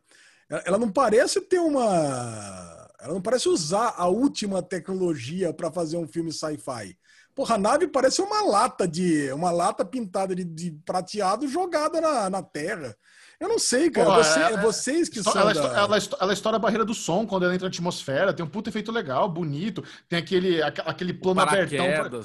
Parece- parecendo aquele, aquele filme do, do, do Alien, que é uma bosta, o Prometheus. É. O Prometheus é lindo. Prometheus é lindo, mas é uma bosta. Me lembrou muito Prometheus. Prometheus. Tem muita coisa de Alien, tem muita coisa de Blade Runner. Eu, quando fui assistir, eu também fiquei com esse, esse negócio do, do Bubu impressionado com a qualidade. Eu não, não, não fiquei nem ach- achando que era aerolito, igual a Ale tá achando. Achei lindo, achei bem feito. Agora, a minha teoria é que o Ale assistiu um release de baixa qualidade. Eu assisti um release de 1080p. Então Isso. tava lindo, cristalino, bombando, lindo de ver. O Lesão, old school, deve ter pego R- RMVB, aquela bosta lá de- dos anos 90, viu o negócio do pixelado. Não é isso? É. Você, não, você não acha que você não viu uma, um release de baixa Não. qualidade? Não, Não? cara, pior que não. Eu assisti uma, uma- Cara, eu não sei, pega a roupa da galera, parece ó, o, o Android com, com a roupinha ali de, de, de Spectroman. Eu não sei, cara, eu, eu vou falar pra você, eu, eu achei esquisito. Eu acho que é realista demais. Quando você pensa em alguma coisa cyberpunk, você pensa num, numas armaduras, uns negócios mais. Ah, mas não, não tem cyberpunk. Não sei, eu sei que é o seguinte, eu assisti o, eu, eu assisti o primeiro episódio, eu, eu- quando eu assisti o primeiro episódio, eu, eu, eu foquei, no comecinho do primeiro episódio, eu foquei nesses detalhes. Mas a história, no começo do segundo episódio, eu já mandei uma mensagem pro Bubu. Aí quando, quando vai lá pra galera, quando conta a história do, do Ragnar lá, porra, aí muda completamente. Aí você tem uma- um outro cenário, quando mostra os ateus, aí mostra que o Ragnar é um ateu mesmo. Porra, aí é foda, cara. Aí você tem uma- um, um outro lado. E, e a história realmente é muito boa. A história, a história é muito boa desde o primeiro episódio. Cara, eu tô empolgado também. A série, a série é boa, sim. Série- Ah, Agora, você- esse faz- lado filosófico.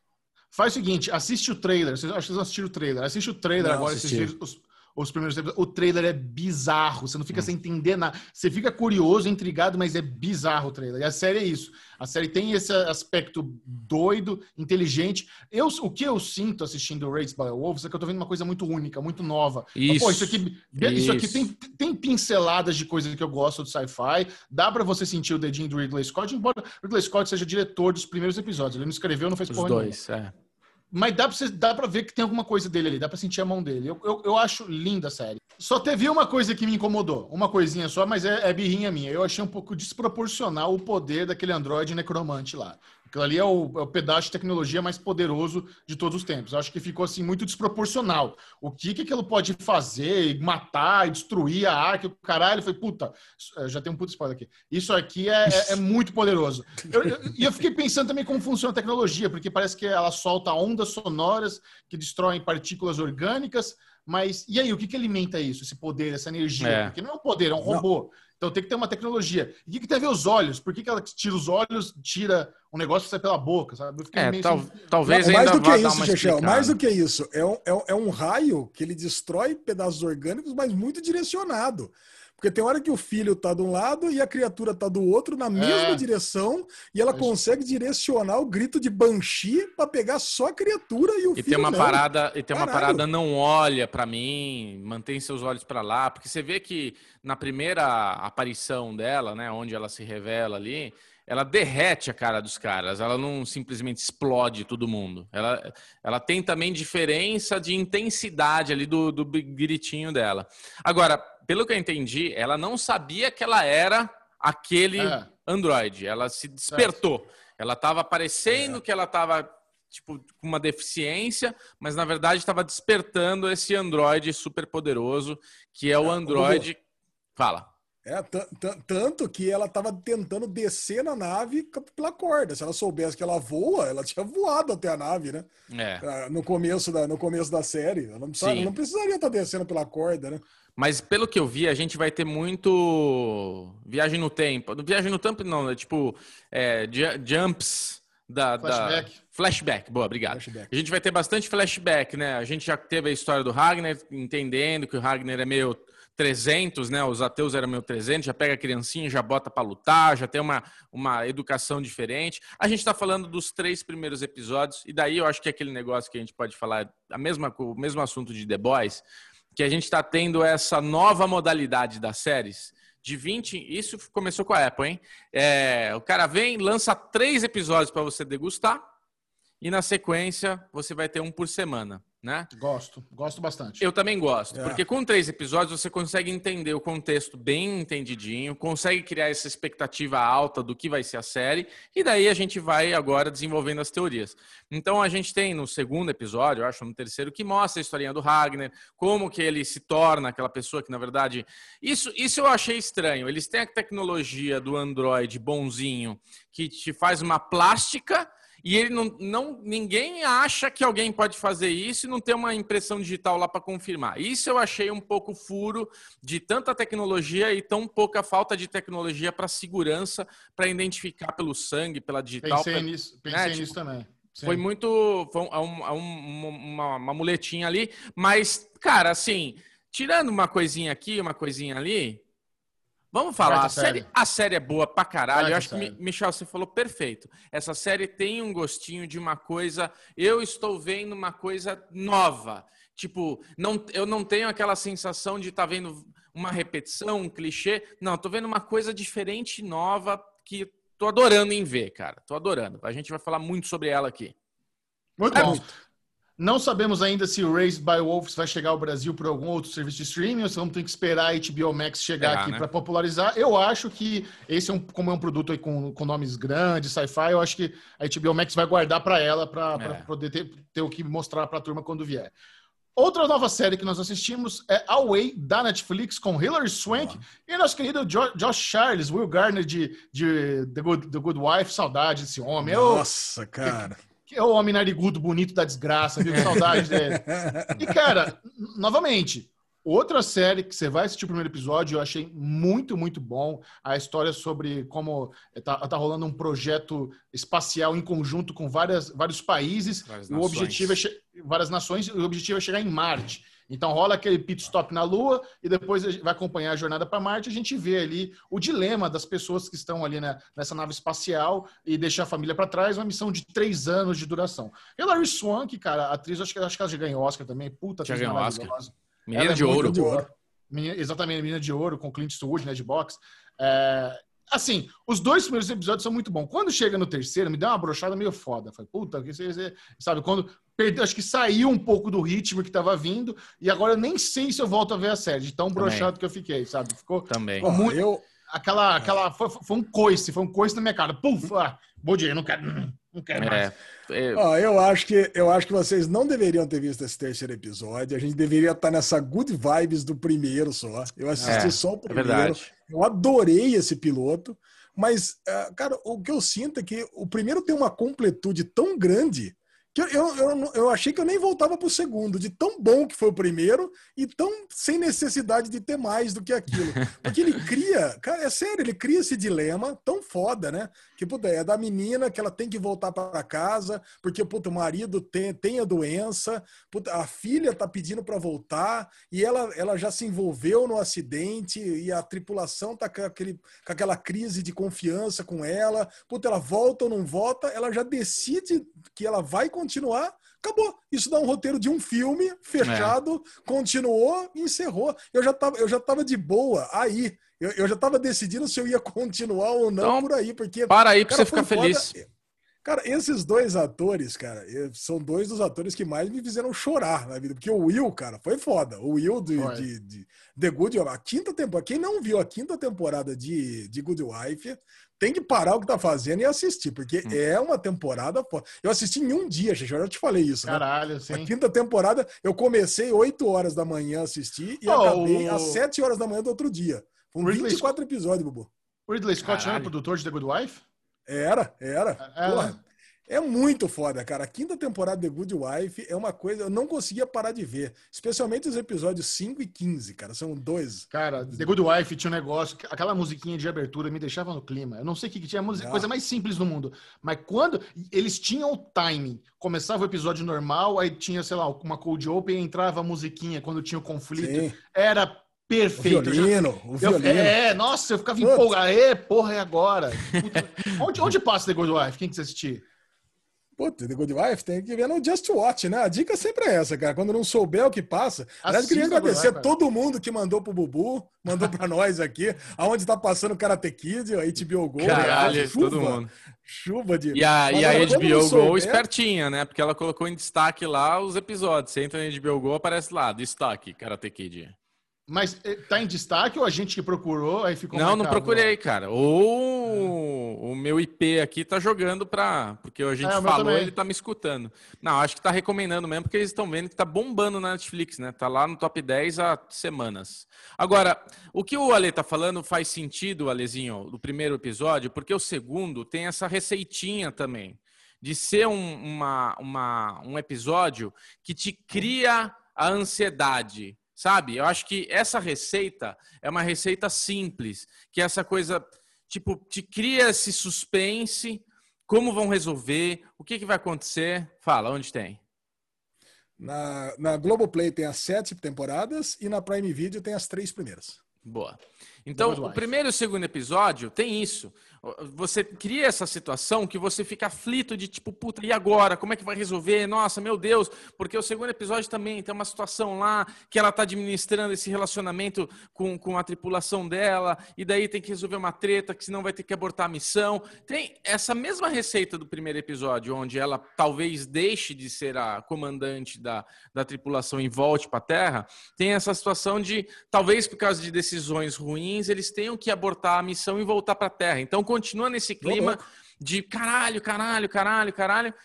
E como o Michel falou, no terceiro episódio a gente tem uma quebra de sequência de, de, de estrutura de roteiro que a gente vinha caminhando que não faz sentido, entendeu? A gente focou em um personagem que vai mostrar o relacionamento dela, é um, é um episódio lento, aí mostra a filha do cara que tem que voltar para a escola. Então, assim, é o que o Michel falou, a palavra é perfeita, dá uma brochada.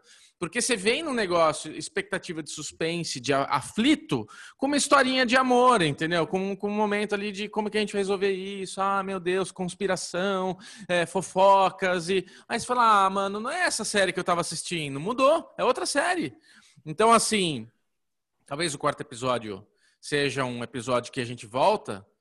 E a minha dica é, pula o terceiro. Não muda nada. Ah, não, terceiro- não. Pula, caga pro terceiro. Não, porque Não. brocha, brocha. Muita gente vai ver o terceiro e vai desistir da série. Ó, eu vou fazer uma comparação. A Way, é, a Way tem muita coisa que remete For All Mankind da Apple, sabe? Que é essa coisa de viagem espacial e tudo, apesar de ser histórias completamente diferentes. Mas For All Mankind é, o primeiro e segundo episódio de Away me lembrou, assim, tipo, porra, é outra série astronautas que eu tô gostando de ver como foi For All Mankind. Só que For All Mankind, você se apega e ela vai subindo, subindo, subindo, você vai gostando, gostando, gostando. Inclusive o astronauta russo também tá em For All Mankind, também como astronauta russo. E essa não, essa no terceiro episódio eu caguei, não vou ver mais. Provavelmente não vou ver mais. Ô, oh, louco. Abandonou. Abandonei. Muito bom. Para encerrar o Derigusta de hoje, vamos agora falar de uma obra de arte chamada Chef's Table Churrasco. Nossa. É. Chef's Table, que já, já é um documentário culinário assim muito bom da Netflix, é algo assim, é uma qualidade sem tamanho. Agora eles estão fazendo nichos, né? Tem, tem diferentes temas do Chef's Table e agora eles soltaram quatro episódios dessa, dessa versão toda focada em barbecue, em churrasco. E cara, que incrível, né? O primeiro episódio da velhinha no Texas, que faz lá um dos melhores barbecues do, da, do estado, do, do, dos Estados Unidos, do, do estado do Texas onde as pessoas acordam 6 horas da manhã para comer costela, tomar cerveja, é. para comer o churrasco dessa mulher, porque ela desenvolveu uma técnica. Cara, é inacreditável. Assim, você vê é. que, que a, a, aquele forno, aqueles smokers que ela trabalha, e ela sabe a temperatura pela mão, sabe? Ela Nossa. não usa termômetro, é. sabe? Até tudo, tudo no garfinho, no olho, sentindo o toque da carne. É um negócio. Isso, cara. Isso é uma experiência gastronômica única, né? É. É, é, ali é outra coisa.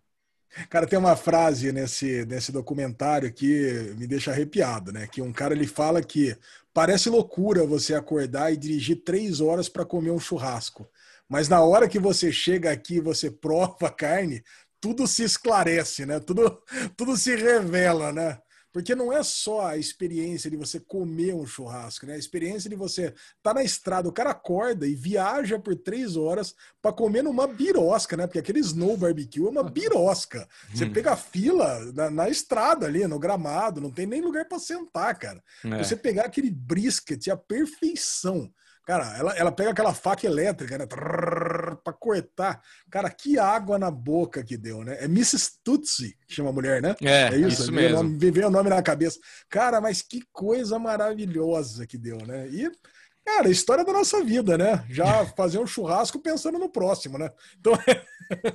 eu gostei, eu gosto, eu gosto, eu, essa temporada de Chef's Table, acho que tem três coisas que eu gosto muito três coisas que eu gostei dessa temporada, uma coisa que eu gosto muito de Chef's Table. Primeiro, Chef's Table é, um, é uma fotografia, uma cinematografia em mostrar tudo aquilo que é diferenciado. Então a gente tem os reality shows de cozinha, do chefe sendo escroto com os, com os carinha que estão ali, do sabor, de não sei o quê, que é aquilo lá que a gente está acostumado. Quando chegou o Chef's Table, a gente tinha essa expectativa de ser alguma coisa nesse caminho. Quando você começa a assistir, já vem aquela vinheta, com aquela música. Eu, a gente sempre fala isso, né? Séries que a gente não consegue pular a abertura. Eu não consigo pular a abertura do Chef's Table. Aparece para mim ali pular, eu falo, você tá louca? Pular por quê, velho? Olha que coisa delícia. Aquela música, os pratos sendo feitos. E você vai vendo as histórias Sim. e você vai revendo esses personagens na abertura. Para que, que eu vou pular? É maravilhoso. Então, assim, eu vi a metade do terceiro, né? Eu vi o primeiro, segundo, metade do terceiro. E uma da, da segunda coisa que é legal desse, dessa, dessa temporada, são só quatro episódios. É, oh. O segredo do churrasco é o fogo. O é. segredo do churrasco Putz. é o fogo. Pode ver. Pode ver que a treta é fazer o fogo, é fazer a brasa, é fazer o inferno acontecer. Ali é o segredo do churrasco sabe? Tem todo esse negócio, mas, cara, o, a temperatura, a brasa é o churrasco.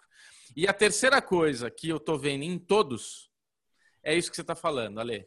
Que ela fala muito bem, no segundo a gente vê, no terceiro ele já começou a falar, que é como o churrasco une as pessoas.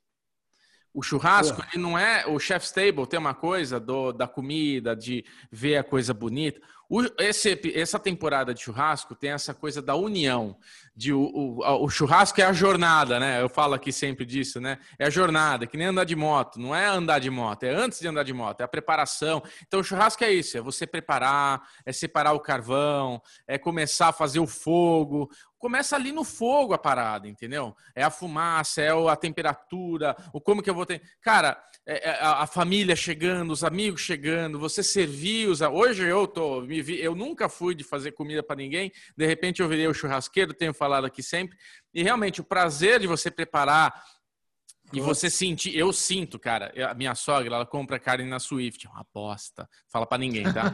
É uma merda, cara. Não é então, assim, cara, ela é chega não, lá, é é não. ruim, Ale. Dependendo da linha é que você pega, é uma é bosta. Cara, ela é muito variável. Você pega a carne que é boa, pega a carne que é ruim, a mesma linha de carne lá. Sei lá, em linha ouro deles é a linha lixo. É, mas beleza. É boa. Você pega lá. É boa. Então, cara, eu vejo assim, o prazer que me dá quando eu preparo uma carne e eu vejo que a pessoa põe na boca, sabe? A, a, a- reação automática. Porque é isso, quando eu pego as carninhas Swift eu faço, todo mundo. Hum, gostoso, é. Mas quando eu faço a carninha que tá, eu fiz ali do começo ao fim, sabendo que ia ser, e a pessoa põe na boca e você vê aquela expressão, né? Tipo. Hum, Hum. ah, pô, você fala, meu, é isso, isso valeu, tá ligado? Você uniu, você criou essa expectativa, esse sabor. Você vê meu filho que não gosta muito de carne, mandar aquela picanhota pra dentro, comer um negócio inteiro. Não- cara, eu sei quando a carne é boa, tipo, quando não sobra. Quando eu faço, essa é a melhor referência. Quando eu uso o Swift, sobra carne, velho. É impressionante, Ale. É a minha referência sobra, sobra uma peça inteira Aqui, de eu, carne. eu, eu vou falar pra você, aqui em casa não sobra nada nunca. É, lógico. É- pode ser Swift, pode ser açougue do, do Zé Bubu, pode ser qualquer Zé coisa. Zé é- Bubu. aqui é- Cara, mas fala a verdade. No segundo episódio, aquela cozinha que o cara criou, tudo também na base do fogo Nossa. alto, a, a- a te- a técnica que o cara desenvolveu, eu nunca tinha visto aquilo. É. E aquele steak maturado de 200 dias, dry age de 200 Caralho, dias. velho. Imagina aquilo, cara. Aquilo, Nossa. aquilo, Bubu esteve na Austrália lá e perdeu de comer nesse Perdi. lugar. Pelo amor de Deus. velho. Perdi, cara. Que ódio, velho. E aquela saladinha que ele bota o carvãozinho embaixo, bota o chucutuco ali e bota os baconzinhos, fecha. Puta, hora que você abre, sai aquela fumareca lá, tipo. Aquele negocinho vai defumadinho. Sabe, a gente, a gente vai aqui em São Paulo, né? Costumava frequentar um, um restaurante. Como é que é o nome lá mesmo? Eu sempre. É o. Charco? Charco. Charco. O charco tem um sorvete defumado, que deve ser essas coisas. O cara fica ali no leite defumando, deve ter essas técnicas aí que a galera faz. Cara, é, é demais, velho. Esse segundo episódio me lembrou o charco, né, Michel? Porque tem, É. uma, tem uma coisa desse segundo episódio que a cozinha do cara não tem ele- energia elétrica. Não é que o restaurante não tem energia elétrica, mas tudo que é preparado é preparado no carvão, na madeira queimada, é preparado nessa técnica antiga, milenar, o fogo feito ali à mão. Então, assim, cara, é handmade, né, o negócio. É um negócio bem roots ali. Eu, eu adorei, velho. Adorei. Tô adorando, velho. Eu tô triste que são só quatro É. episódios. É, Você vai matar com certeza, cara. É muito É. bom. Eu não vi o segundo ainda. Puta, mas que bom. Só melhora. É, puta, que, que qualidade. O terceiro você vai pirar, Lê. O cara faz o, o- o- o porco inteiro na brasa. Nossa, 12 horas, 12 horas o porco assando ali. O cara, ele, ele deixa o, ele deixa o, ele abre o porco e ele deixa a parte aberta na brasa ali, maturando, né? Fica ali. Aí chega uma hora e fala, beleza, já deu, porque a gordura vai caindo e essa gordura cai e volta o vapor da gordura no próprio porco, né? Ele faz um esquema ali Nossa. fechadinho. Aí ele pega e vira. Quando ele vira, ele vem com uma colher e ele vai cutucando Ah. e o porco vai desmanchando, cara. Ele vai fazendo assim, Sim, né? Ele vai soltando o porco inteirinho. Cara, é um absurdo. Cara, festa, festa medieval aqui que tinha em Cosmópolis que eu ia, era assim, cara. Puta, é, voltamos pra quatro, cinco Campinas. porcos. É assim. Caraca, é. cara. Cara, é uma delícia, cara. Isso mesmo. Animal, animal, animal. Sensacional. Agora vamos entrar na parte com spoilers. Vamos comentar aqui The Uh! Boys e Lovecraft Country, tudo com spoilerzinhos. Então, para você não pegar, não ficar desavisado, receba a vinheta mais spoilenta da Podosfera.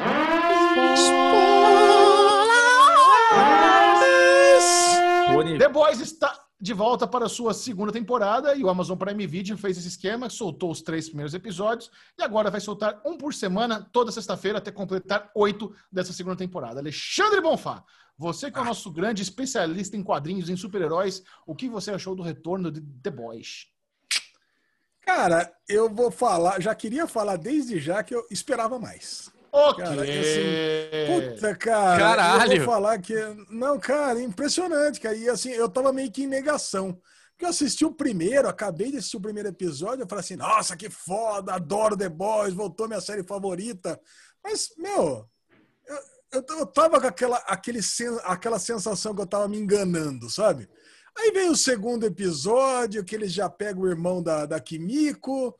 Pra mim já parecia que não tava meio que. Essa história parecia que tava meio esquisita. Aí no terceiro episódio, falei, hum, tá me cheirando meio esquisito essa, essa trama aqui, hein? Eu tô. Eu, eu acho que eu não tô gostando tanto, cara. Eu tô impressionado. que tá meio- Tô impressionado Cara, com você, ali. Eu acho que faz todo sentido. Semana passada você adorar a Península, achar que as cenas de carro eram maravilhosas e tudo mais. E essa semana achar Raised by Wolves estranho, parecendo Areolito lá, como o Michel falou, e The Boys ruim a temporada. Faz todo sentido. Tá ótima. Tá ótima a sua review. Tô gostando de ver, Ale. Tô gostando. Vamos lá, de ver. va- va- vamos aos poucos. Vamos lá, Tempestade, o Vamos que lá. você achou da nova integrante do time? Esperava Adorei. mais. Cara, a Tempest, cara, a Tempest eu adorei, cara. Foi a- pra- assim, os personagens novos para mim foram os pon- o ponto alto. A Tempest e o Lagartixa. Não o é Lagartixa A, a, a Stormfront, acho que na legenda parece Tempestade. é, é Tempest. Né? Stormfront. Stormfront, tá bom em inglês. É que- a Stormfront, cara, é- ela veio para rivalizar com o Homelander na escrotidão para ser os do, mais um psicopata no, no grupo. Cara, Isso. precisava de mais um E psicopata. mais que isso. Eu acho que, a- a- além de ela rivalizar com Homelander, também tem um lado que ela representa a nova mídia e ele a velha mídia. Ele adora aparecer na TV enquanto ela usa redes sociais. Ela tá bombando no Instagram, fazendo live, ela é bocuda. Então eu acho que vai ter esse embate também da velha guarda com a nova guarda. Boa. É, cara. Então, porra, ela, ela para mim, puta, foi muito bom. Entrou e ela mostrou que ela é tão cruel quanto ele. Quando chegou lá Sim. e matou o cara, Nossa. cortou, pegou os braços. Então, cara, foi ótimo. Ela eu adorei. O Lagartixa, cara, que é o personagem lá, que é o amiguinho da, da Starlight, que puta que é tipo, sei lá, como é que eu vou chamar o cara? que corta É o braço, prostituto. É. É o prostituto, né? O cara que deixa cortar os membros e depois cresce. Pô, se cortar o pinto por mil dólares, tá dentro. Cara, é muito bom, cara. Esse, assim, é, isso- é, o- é isso que eu queria ver na série. Esse tipo de coisa que, que eu acho sensacional. E o Gus Fringe, botando o Homelander no lugar dele, também foi outra coisa muito boa. Mas só que isso tudo teve no primeiro episódio. Por isso que eu achei. O primeiro episódio, a volta, eu falei, porra, beleza, tá encaminhado. Agora, todo o arco do irmão da Kimiko, pra mim não fez o menor sentido. Porque, pô, a Kimiko tá no grupo, mas ela tá no grupo ali, mas, pô, ela, ela não tá, sabe, ela não tá bem encaixada ali. De repente, os caras pegam ele, que é trazido como um super terrorista, né? É trazido como super terrorista, Super vilão. Super Isso. vilão. o Chechão, ele foi fantasiado de Homelander na thumb lá do, do SM Play. Agora ele se tornou o Homelander aqui no Derivado Cast. É que ele não assistiu o vídeo, pelo jeito, né, Michel? Aí o. Aí ele- ele, ele é trazido como o super vilão. Ele é trazido como super vilão para o negócio. E cara, de repente, cara, ele, ele poderia escapar, ela poderia soltar ele e, e tá levando ele para ser negociado. Ela, ela não faria isso, sabe? Eu, eu não consegui entender. Concordo. Nisso eu concordo. Cara, tá essa, muito essa, le- ruim. essa lealdade dela com os boys sobre o irmão dela pra entregar ele pra, pra Cia, realmente eu concordo. Foi Esse- ruim, esse é. Esse negócio de quando eu te falei, cara, não sei, não sei se tá, tô, tô comprando isso. Beleza, É. né? nessa, nessa questão Mas essa é a trama. É a trama dos três primeiros episódios. É a Não, única que é trama. Imagina, tem um monte de coisa acontecendo. Tem o filho do Homelander, tem o, tem o lance lá do. O Aquaman lá, o Tá Deep. bom, tá bom. O Então vamos Deep, falar, tá do, vamos falar do filho do Homelander. Cara, o Homelander teria matado o cara. Por que, Que que cara? deixou o cara embora? O Butcher. Cara, Então, e- lá. Isso, é uma coisa que eu fiquei me perguntando. Eu acho que tá tem, tem alguma chantagem acontecendo aí. Eu acho que a, a esposa do, do, do- do Butcher, ela fez algum acordo, alguma chantagem que garante a sobrevivência do Butcher. Fala, se você fizer aí, vou fazer isso, mas em troca você precisa, não pode matar o Butcher. Sabe? Tem alguma coisa acontecendo aí, porque realmente é o que você falou. Ele poderia evaporar o cara com muita facilidade. Então, isso me faz pensar que ainda vamos descobrir que tem alguma coisa por trás aí da. da E ele fala. E, o, e ele fala, o Homelander fala pra, pra mãe do filho dele lá, que ele, ó, o cara lá não tá bem? Então, vamos lá. A gente não fez o que a gente combinou? Ele tem essa fala, né? É, eu, eu eu também sei fiquei, eu também queria que começasse do, de onde parou. A expectativa que eu tinha era começar ali do Butcher vendo que a mulher estava viva, saber o que aconteceu. Mas isso daí eles estão deixando para contar mais para frente qual foi o, a treta ali, qual foi o combinado. E ele tem esse problema de amnésia que ele só lembra, tipo, Ele não sabe onde que ele foi parar, ele só tem a memória de coisas que tinha ali, de onde ele caiu com, com o Homelander, né? É, mas, cara, eu acho que assim, The Boys, antes da narrativa aí, do, da, da história e tudo, é a zoeira, velho. É você ver teus super-heróis favoritos sendo os mais escrotos possíveis, velho. Então, assim, o Homelander tacando a criança do teto para ver se ele voa. Você fala, cara, quebrou o moleque, velho. Porque eu achei que o moleque não ia ter poder nenhum. Eu achei que o moleque ia morrer ali naquela hora. É, a, a, se tivesse a... morrido, é. se tivesse morrido ali, o cara ia falar, pô, essa é a, The Boys que eu queria. Pô, morreu. Não, pô, é... fodeu. Cara, aí ia ser foda, cara. E a... a mãe ia ficar fo... a mãe ia ficar com raiva do caralho. A escrotidão. a escrotidão, como eles matam tudo, como ela vem quebra o pulso do cara. Tipo, a hora que aparece o. Ela, ah, vamos lá, o novo set, o sétimo cara tá aí pra você conhecer. Ele vai lá, o cara super habilidoso tal. É tipo o demolidor, né? Aí ele vai lá dar um, não, é... dar um telefone no cara com todo o poder. Ah, eu trouxa, quero ver você fazer agora. Vou trazer um, um ceguinho aqui, caralho. Vocês, gost... vocês, gostaram... vocês gostaram de ver que a tia do Perry Manson fugiu e virou líder de, de, de, de religião com, com profundo também aqui no The Boys? É, a mãe é verdade. Caraca! É, verdade, cara. Também fazendo líder, líder religioso aqui na, no The Boys. Caralho, velho. Muito é, a missão dela é isso, né? Cara, mas o, o lance da, da, da Stormfront, da Tempestade, é que você, a gente nota que existe ali uma, uma fachada, né? Ela quer pagar de descolada, de bocuda, ela tem o discurso anti-establishment, que ela quer ser contra a Voight e tudo mais. Mas ao mesmo tempo, quando ela tá perseguindo o irmão da Kimiko, você vê que ela mata sem dó todos os caras que eram negros ali. Depois ela mata o irmão da Kimiko e fala, seu amarelo, filho da puta. Então você vê que a gente tá tratando uma pessoa racista no nível mor, assim. É. Inclusive, eu dei uma pesquisada, vi que nos quadrinhos o Stormfront, porque o personagem era um homem, né? Ele era um nazista. Isso. Então, a, até o embate entre o Homelander e a Stormfront pode ser ainda muito mais do que apenas um negócio de, da velha guarda. Pode ser, vamos supor que ela vai ser exposta como nazista na, na no, no, final da temporada. E Homelander é, significa a pátria, Capitão Pátria. Então ele pode ter, olha, ele, ela tá ganhando em termos de popularidade, mas no final ele vai derrotar a super nazista e ele vai voltar a ser o queridinho da América, sabe? Então eu acho que a série pode caminhar para a temporada para algo parecido com isso. O Alezinho tinha falado, né, que ela era nazista mesmo, né, que ia ser um personagem nazista. Você trouxe isso aqui já no derivado, né, Alezinho? É na hora que é no Daily News, né? Na, é. na época que ela foi foi cogitada para ser a personagem. Mas eu esperava que ela ia é. ser mais uma vilã.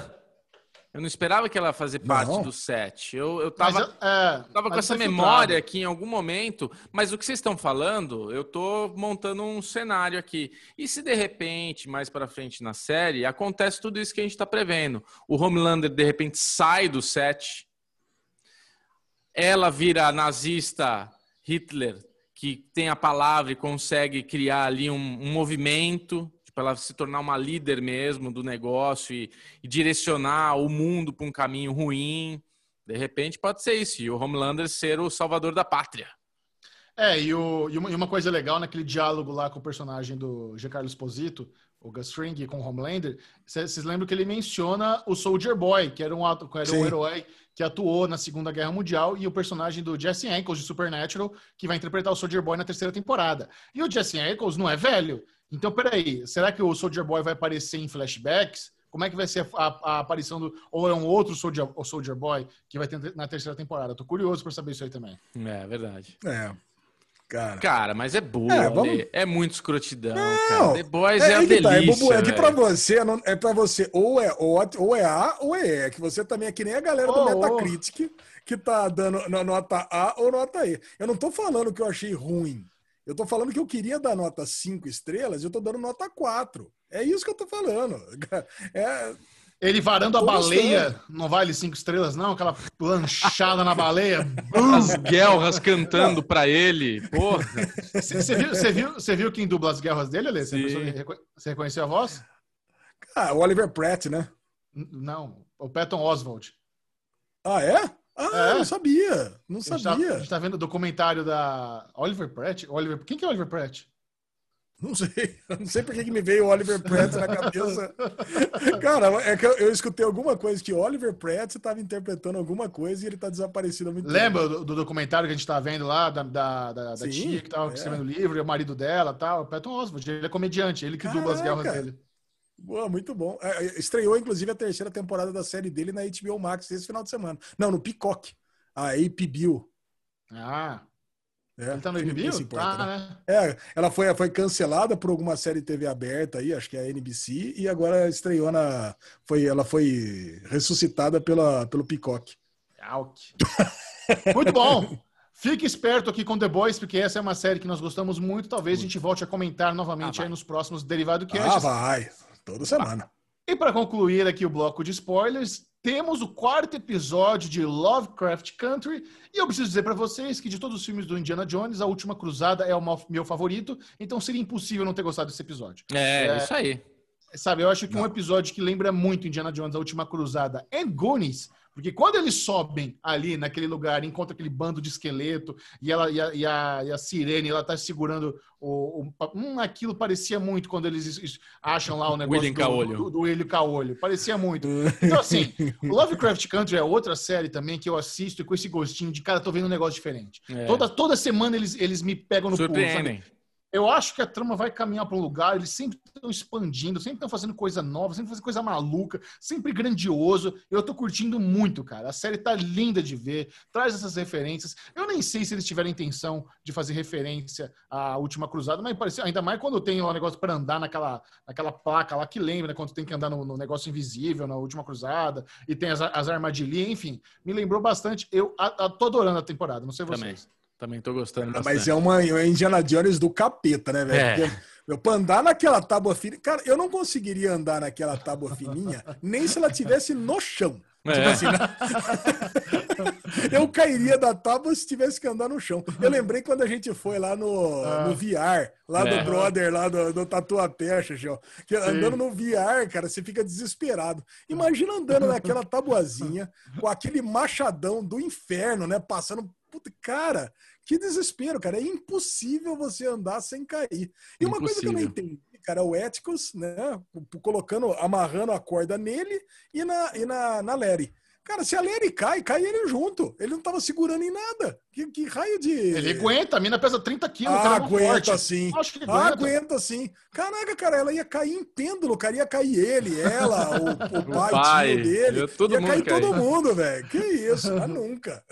E- Não, fora que não adiantar nada, né? Porque o pêndulo ia bater na parede e esmagar. Não adianta porra nenhuma.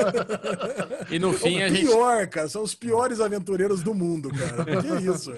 No fim, a gente teve a explicação do túnelzinho lá, né? Que teve no, no episódio passado, que é o túnelzinho que acabou levando lá pra casa dela, né? Você vê que eles andaram pra cacete. Será? Ele estava em outra cidade, Bubu. Então, mas no fim ele pegou, atravessou o túnel e caiu na casa deles. Até que tem a cena Imagina, final. Bubu, ele estava em Boston. Caralho, Mas é que, vocês- é que- é vocês que o elevador era igual da casa mesmo. É, o Vocês elevador viram a era igual da série que casa. nem o cu, né, velho? É, você não viu que a tia volta lá falando, cadê eles? Eles estavam em Boston, eles já estão lá na casa. Eles atravessaram É. a rua lá e vol- voltaram pra casa deles. É, Pode ser, porque o elevador era o mesmo da casa. é o verdade. elevador é o mesmo. Pois é, é a bruxaria, cara. Vocês não entenderam É, isso? bruxaria. Caralho, Não. eu não tinha entendido isso, não. É, Eu fiquei, eu, fiquei, eu fiquei pensando nisso, mas ao mesmo tempo eu falei, não pode ser, cara. Não pode- Mas é. eles, and- eh, eles andaram 100 quilômetros embaixo daí, tinha uma hora de Isso. vida. Não, eles Não, atravessaram aquela pontinha Não, é lá, deu um, então, é deu portal, um salto portal. No, no- no- É, portal, aquela Pode bruxaria ser. do... é, eles voltaram pra casa deles lá, tá tudo Ó, linkado. Se tá tudo tem um linkado. esqueleto que se transforma naquela Índia, caraca, se e ganha vida e coisa e tal, meu, por que, que É. não poderia ter um portal que leva até de volta lá para casa, né? Não, mas, Não tem mas que é, discutir, né? tá, isso aí não tem o que... E, e- e é muito foda, né? Porque eu tô vendo no episódio passado, no episódio 3, na hora que os menininhos estão lá fazendo aquele negócio dos nomes ali, a, a bruxariazinha, ele fala George, né? É o nome do tio. Então, o fantasminha do tio tá no pai dele. Vocês perceberam isso também? Que o fantasminha do, do, do tio tá enchendo o saco do pai dele? Não percebi isso. É, o, fan- essa, mas- o fantasminha do tio tá assombrando o pai dele. E o pai dele tá muqueado com alguma coisa lá, né? Que matou a Índia, né? Ó, Alezinho, o que, que foi? É verdade, cara. Matou a Índia no final. Caraca, cara. Acontece coisa demais nessa série, né? Acontece coisa Essa demais, série- cara. Cara, tem que Ela é assistir muito os vídeos. boa, cara. Tem que assistir os vídeos da Mikan, cara. A Mikan tá fazendo os melhores vídeos de Lovecraft Country. Eu recomendo Verdade. pra todo mundo. Porque, porra, é Sempre muito tem alguém, bom. participação especial da Enevoada, do, do Load, do, do Matheus Mendes, vale a pena mesmo. Tá bem legal a- as collabs que a Mikan tá fazendo pra Lovecraft Country. Baita cobertura. Dê moral lá que vale a pena. Vale. Maravilha. Muito bem, agora é o momento do Derivado Cast que todos estavam esperando. Se você viu na thumb, você viu que assistimos Mulan, esse aguardado filme da Disney, que estreou também nos Estados Unidos lá pelo Disney Plus, no Brasil ainda não chegou, mas nós tivemos acesso ao filme e já conferimos. Alexandre Bonfá, Adorou. você, você tem algum, algum apego especial com o desenho original? Você assistiu sem ter visto o desenho? Como é que é a sua relação com esse universo de Mulan? Pois é, cara, nunca tinha assistido Mulan na minha vida. Pra mim, Mulan era uma personagem da série Once Upon a Time, do, do canal Tá ABC. merda. Cara, era, o- era o que eu conhecia de Mulan. E eu vou falar, eu adorei o filme. Adorei, cara. Eu assisti o Ah, filme. tá bom.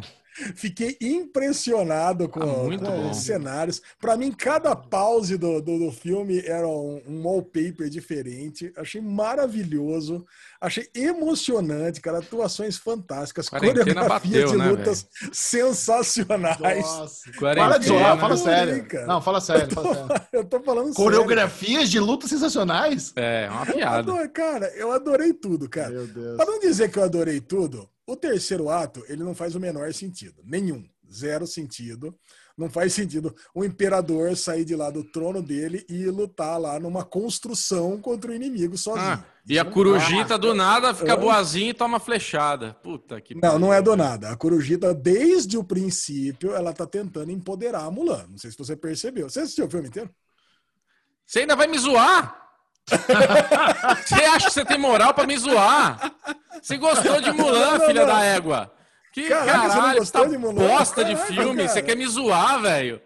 Ai, Não, se zoar sozinho, filme- mano. Tá que pariu, velho. filme- Tá bosta de filme é filme. muito- Cara, o filme é eu achei- bonitinho, o filme é infantil, é pra ver com teu filho, criança, com a tua filha e achar legal, porque teu filho tá gostando. Mas o filme é uma bosta.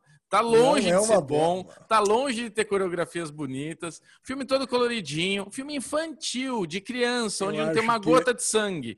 Pra criancinha de 8 Não, mas é anos Disney, é Disney, é Disney, né, Disney. Bruno? Caraca, é é, Disney, filme é da Disney. Disney. Você quer Mas o quê? é que teve a cabeça sendo cortada e miolo aparecendo. Não, eu tô, eu tô só falando que o filme é uma bosta e você tá falando que é o melhor filme da sua vida. É isso, só isso. Você tá Não, querendo, e você cara, tá querendo me tô- zoar. Eu adorei, chorei em várias oportunidades. Você chorou. Fiquei Você chorou? emocionado. Tá, Você chorou? eu fiquei, eh, Que eu chato. tô choca- tô chocado. eu- Umedeceu os olhos, assim, várias Nossa. vezes, cara. Fiquei, é? Cara, eu fiquei emocionado com o filme. Eu não conhecia a história original, assim, a não ser o básico, né? Que é a menina que vai na guerra no lugar do pai. E, cara, eu achei uma história gostosa de assistir, assim, do começo ao fim, cara. Eu, assim, tirando o terceiro ato, realmente não faz o menor sentido. Eu não entendo por que que a, a bruxa toma o lugar do, do, do chefe da guarda e não do lugar do rei. Faria muito mais sentido, mata o rei, toma o lugar do rei e toma o reino para ela. Né? Seria, seria essa a estratégia de guerra que eu usaria.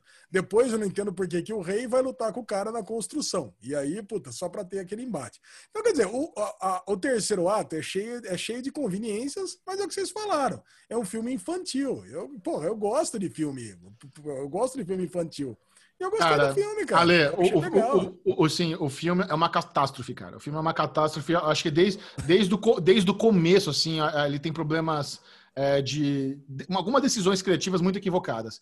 É, os filmes da Disney, esses, essa- esses live actions, eles tentam manter o espírito do desenho original. Então, se você pegar o Aladdin, cara, é música, é diversão, é um bilhão em bilheteria. Você pega o Rei Leão, Leão. fizeram, fizeram uma coisa diferente, beleza, mas tem música, é 100% CGI, não é exatamente um live action. Se você pegar a Bela e a Fera, tal. O Mulan, por algum motivo, eles falaram, cara, vamos fazer um negócio diferente. Vamos tirar o Mushu, que é o dragãozinho que aparece no desenho, que é meio que o alívio cômico. Vamos fazer. Vamos deixar o filme mais sério. Vamos, deixar- vamos fazer o seguinte: vamos tirar as músicas. Então, peraí. Você quer fazer um filme para criança, mas você quer tirar música, você quer tirar alívio cômico, mas ao mesmo tempo você não pode fazer o Tigre e o Dragão, porque é Disney. Então, assim, então você já tem um desequilíbrio criativo muito bizarro. Além de tudo, esses filmes da Disney, já notei, cara, os caras dependem muito, isso me incomoda pra caralho, da quantidade desnecessária de CGI e, e- e fundo verde, de chroma key. Eu, eu queria que Mulan fosse no, no- no estilo, sabe, Kingdom, a sé- série medieval coreana da, da Netflix. Ali você sente a galera correndo na floresta, em ponte de verdade. Aqui é o tempo inteiro. Por mais que eles tenham filmado na China, em mais de 20 lugares diferentes, sabe? Óbvio que tem cena ali que você sabe que eles estão em céu aberto, estão em campo, tem, é, é em, é em loco. Mas a maioria, cara, da- das cenas é tanto chroma key, Nossa, é tanto ruim. CGI merda, Incomoda. que te incomoda muito. O Incomoda. começo, aquela primeira escorregada da criança Mulan no telhado, aquilo é telhado. horroroso. E tem um efeito sonoro que não faz nada a ver, né? Porque ela cai, cata o bastão da rodadinha, ela faz assim com o dedo, né? Vum! aí tem um efeito sonoro de alguma coisa bateu no metal. Seu, caralho, onde é que tá o gongo que essa mulher. Sabe que, que efeito sonoro bizarro é esse? É. Isso no comecinho. Então, assim, quando A você começa da- a, a analisar aquela, a A cena da neve. batalha, a cena da Nossa. batalha é, é- é patética. A cena neve, da batalha, a- não, tudo, tudo ali é muito bizarro. Primeiro, é, a- os caras fugindo da batalha vai perseguir um grupo. Aí todo mundo do grupo dela morre, ela vai perseguir oito caras sozinha. Que ela fala, é suicídio, ela é missão suicídio. Isso. Ela vai, ela vai morrer sozinha. Aí, de- beleza, ela tem lá, tem toda aquela luta com a, com a, com a, com a mulher lá da magia, com a bruxa. A Isso. bruxa joga uma estrelinha no peito dela e eu não entendi por que que ela não morreu. O que, que tinha ali que ela não salvou? O que, que É. tinha no peito dela? Ué, o negócio que ela usa pra fazer de conta que é menino. Um negócio de couro. Pano! É. Era um pano, Não, ela é de um pano. couro, é de couro. Não, é tipo uma cota de, de couro. Cara, ela Uma tava matando. Aquela estrelinha tava pegando a armadura e tava matando os outros peregrinos. É, então pegou, isso. pegou no, sabe? Então, assim, beleza. Aí ela, ela ah, beleza, vou, vou me empoderar, vou tirar a armadura, cabelo solto. Pra que que tira a armadura, filha? Solta o cabelo, mostra Solta que o você cabelo e é nóis, mas pra Mostra- que tirar mostra- os bagulhinhos de. de Porra! Que Tá agora ela tá usando as vestes de Mulan. Vocês Mas não entendem disso. Que veste de não, Mulan? Não, ela não é ninguém, ela é uma mina. Beleza, é uma mina com Não. ti. A- a- O diferencial dela é essa, ela tem o ti foda. Ela, ela é uma, uma guerreira que ela tem esse ti. Aí, aí, aí depois, ela catar aquele monte de capacete. Sair correndo na- no meio da batalha. Os caras estão metendo catapulta na turma lá. E ela cata 18 capacete, atravessa a linha inimiga. De alguma forma ela consegue passar por trás dos caras sem ele ver. Monta a armadilhinha, faz o sniper com a flecha. E os caras que tinha a puta mira fudida, debulhando os inimigos, vira de costas, era pra acertar lá na pedra, e tá lá 15 quilômetros na neve pra causar avalanche. Na neve. É, Cara, muito, é muito ruim, é zoado, muito. cara, eu é achei muito zoado. que, eu achei o quê? Que ela Não. falou, eles vão atirar Excelente. em mim, aonde estão os Adorei. capacetes, e ali vai provocar o efeito de avalanche. Faz sentido. Bateu uma pedra ali, tremeu tudo e eu morro. Não, é o que o Michel falou, ele acerta no meio da farofa da montanha. Aí cai a farofa inteira, atropela todos os caras, ela com o cavalo, não sei como, flutuando na farofa, porque o brother dela rola no meio da avalanche e ela na lateral da farofa consegue tirar o cara do meio, jogar atrás. Cara, é uma sequência. Assim, É eu não sei É o que, é o que, é o que, o que eu, não- resolve a parada. eu não Ti. sei É a- o Ti, o Ti eu não- resolve a parada. eu não sei como Raised by Wolves para lesão é o aerolito e Mulan é a perfeição do sci-fi, com as melhores cenas de luta da Disney. Cara, Mulan, eu comecei a assistir querendo gostar, esperando. Eu, quando tinha visto as coisas lá atrás, falei, puta, vai ser uma merda. O Michel falou, não, cara, vai ser legal, tô investindo, tem tudo para ser legal. Mulan, história legal, desenho bacana.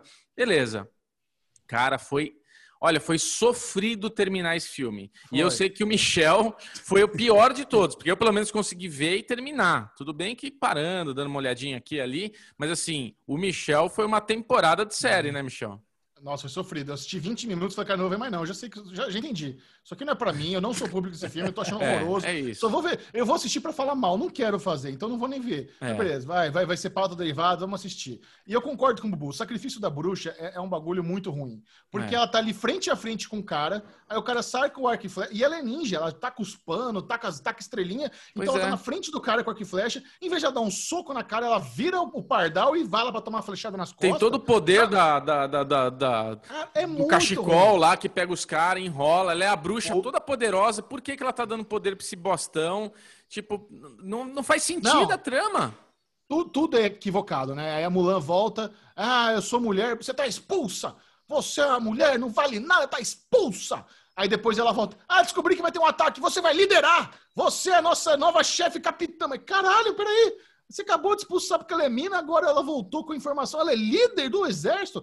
Que promoção é essa? Sendo que ela tinha sido. Cara, Não, zero coerência na história. Zero. O Muito, roteiro é um pouco mais pueril para as crianças entenderem, Não, entendeu? Não é Pras pueril, é- crianças. é incoerente. Não tem problema ruim, você é ter um, um roteiro um pouco mais raso para criança, fazer uma coisa mais simples. é. Mas inco- inco- nada justifica incoerência. Nada, nada justifica incoerência. Cara, é, É, muita é- felicidade. Eu é fiquei ruim. feliz, fiquei com o coração quentinho assistindo Mulan. Eu Assistam quero saber Mulan, quais, quais cenas Ale Bonfá chorou. Vamos ver, vamos ver onde você se emocionou. Porra, quando ela reencontrou o pai. Porra, puta emocionante, cara. Vocês Foi. não, vocês não acharam emocionante ela reencontrando o Zero, pai? Zero, o pai caguei, abraçando, caguei o pai dela. um guerreiro, um guerreiro reconhece o outro. Caralho, Isso. cara. É, Não, cara, que- é muita, muita falta de amor. Queria que os dois morressem. Caralho! Decapitados pelo imperador, né? É, cara, Tá bom, antes de Lezinho. eu ir pro- ah, cara, eu assisti também, eu não vou dar nenhum spoiler aqui, mesmo porque eu não entendi nada, não saberia Fal- falar. Falta de Ale Bonfá. É, vai lá, Eu Alecast. assi- cara, eu assisti. É, não, é legal, é legal falar que é, só para padrão só de pra qualidade de Ale. Bonfá. Isso, vamos lá, padrão. É, é, é, estou pensando em acabar com tudo. Cara, porque, cara, tá todo mundo falando disso, de- de- desse, desse Todo mundo. filme. Tá todo... Cara, e eu vou falar que eu assisti porque é um filme do Charlie Kaufman, que é o mesmo cara que fez é, Brilho Eterno de Uma Mente Sem Lembranças e Quero Ser John Malkovich. Cara, e tem no elenco, pô, gente foda. Tem a Toni Collette, tem o... o Fat Damon o Fat você adora. Damon, o, o Fat Damon, né, do... Matt Damon Fett. Cara, e tem, a- e tem aquele vilão Jesse, Jesse, Jesse Fargo 3. Plymouth. É Jesse Plimons, isso. É. E tem o, o inimigo do, do Fargo 3, que eu demorei pra reconhecer. Da onde que eu conheço esse cara mesmo? Tem o, inimigo do, do Fargo 3. Cara, eu vou falar pra você, eu comecei a assistir esse filme e eu falei, caralho, cara, é, parece ser legal, né? Pô, vai ser legal, vai ser bacana, eu sei que vai ser maluco, eu sei que vai, vai explodir minha cabeça, vai ser mind-blowing. Cara, você vai assistindo, eu, puta, eu tava empolgado, aí você vai, as coisas vão acontecendo, são maluca mesmo, mas no final, velho, nada, cara, nada. Você, você chega no final, você fala, caralho, não entendi nada, cara. Aí eu falei, porra. Aí eu mandei um tweet, né? Eu falei, cara, gostaria de ter entendido, ou pelo menos gostado desse filme. Aí a galera pegou, começou a recomendar os vídeos, né? Da Nath, do, do, do PH. O PH vai fazer um vídeo agora semana. Mandaram outro vídeo lá do Cena Pop. E eu, e eu peguei e assisti o vídeo. E aí entendi o filme. Eu cheguei a uma conclusão, cara. Vídeo que você precisa. É filme que você precisa de manual para entender é uma bosta. Cara não, não- cara, não adianta, cara, sabe? Você tem um, um filme que você assiste e não tem aquele momento ahá, o filme pode ser mind-blowing, mas você tem que chegar pelo menos no final e falar, caralho, é, porra, legal, entendi pelo menos alguma coisa. Pode ter um final aberto, mas que no final você, puta, ou é isso ou é aquilo. Mas se chegar no final e olhar para trás e falar, meu, não entendi nada disso aqui, nada. Aí depois o cara vai dar 20, assistir um vídeo de 20 minutos, o cara explicando tudo o que aconteceu. Aí você fala, porra, agora eu vou assistir de novo e vou entender. Mas eu pensei bem, porra, não vou assistir bosta nenhuma. Aí mandei até pra vocês, fala, cara, não assiste isso aqui não. O Bubu falou, ah, isso aí que eu tô vendo, acho que eu vou assistir. Eu falei, não, Bubu, não assiste não. Não assiste não, que isso aqui vai ser uma, uma perda de tempo. É, do, je- do jeito que você tá na contramão hoje, eu acho que tô afim de ver esse filme, que Eu deve ser também. pra caralho. Você tirou da minha boca, Michel. Duas semanas na contramão, acho que a gente tá precisando dar uma chance pra esse filme aí. Alexandre Bonfá, leve-nos para casa. Vamos encerrar o Derivado Cast de hoje com o bloco Nobody Cares. Nobody cares. Bom, já que eu tô na contramão aqui, algum de vocês dois colocou aqui, ninguém se importa, super legal. e a notícia é: carro elétrico pega fogo durante carregamento e explode após a ação dos bombeiros. Bubu, Eu, não claro. sei que- eu não sei quem foi. Eu. Bubu, você achou legal aqui que o carro explodiu na China? Não, não é que eu achei legal que o carro explodiu. Eu falei, "Oh, ninguém se importa interessante. Porque o carro. Legal. O carro é é isso, legal. Um carro elétrico, que é uma novidade para nós consumidores, né? Carros elétricos, a gente vê que isso é o futuro. Pegou fogo carregando. Ô, ô.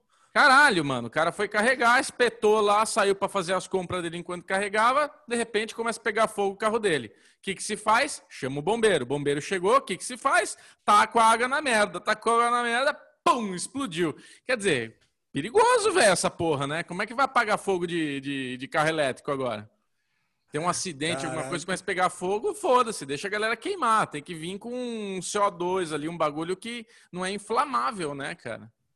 É um, Não, é um cara, eu, eu vi o vídeo, né? O Bubu mandou o, mandou o link aqui, tem o vídeo, realmente. Tá lá o É. bombeiro tentando apagar com água, E explodiu o explode, carro. explode. Mas você pode ficar tranquilo, viu? Vocês estão aí preocupados com carros que explodem na China, ninguém morreu.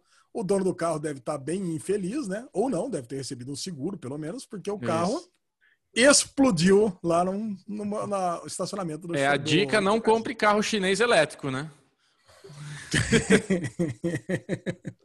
Bruno Clemente, compartilhe suas redes sociais para quem quiser continuar trocando ideia com Clementão. Ui, ui, ui, Beclemente22 no Twitter, Beclemente22 no Instagram. Mas para ter dicas maravilhosas do que não ver e do que ver, Alexandre Bonfá. Você que está com esse critério maravilhoso, onde nós conseguimos acompanhá-lo? Ale Bonfá Cardoso no Twitter, Derivado Cast no Twitter, Derivado Cast no Twitter, crescendo horrores aqui ultimamente, hein? Delícia. E Ale Bonfá no Instagram aqui para fotinhos de churrasco, fotinhos de dias do irmão. Vocês botaram fotinho no dia dos irmãos aí que teve semana passada? Não, Caraca, Não. hein? Vocês são, vocês detestam seus irmãos mesmo. imagina. E é isso aí. E você, Gegel? Siga o Série Maníacos no Twitter, arroba Série Maníacos, e no Instagram, Série Maníacos TV. Esse foi o Derivado Cast. Adeus. Adeus! Pô, esqueci, esqueci de falar de A Fazenda. É. Graças a Deus.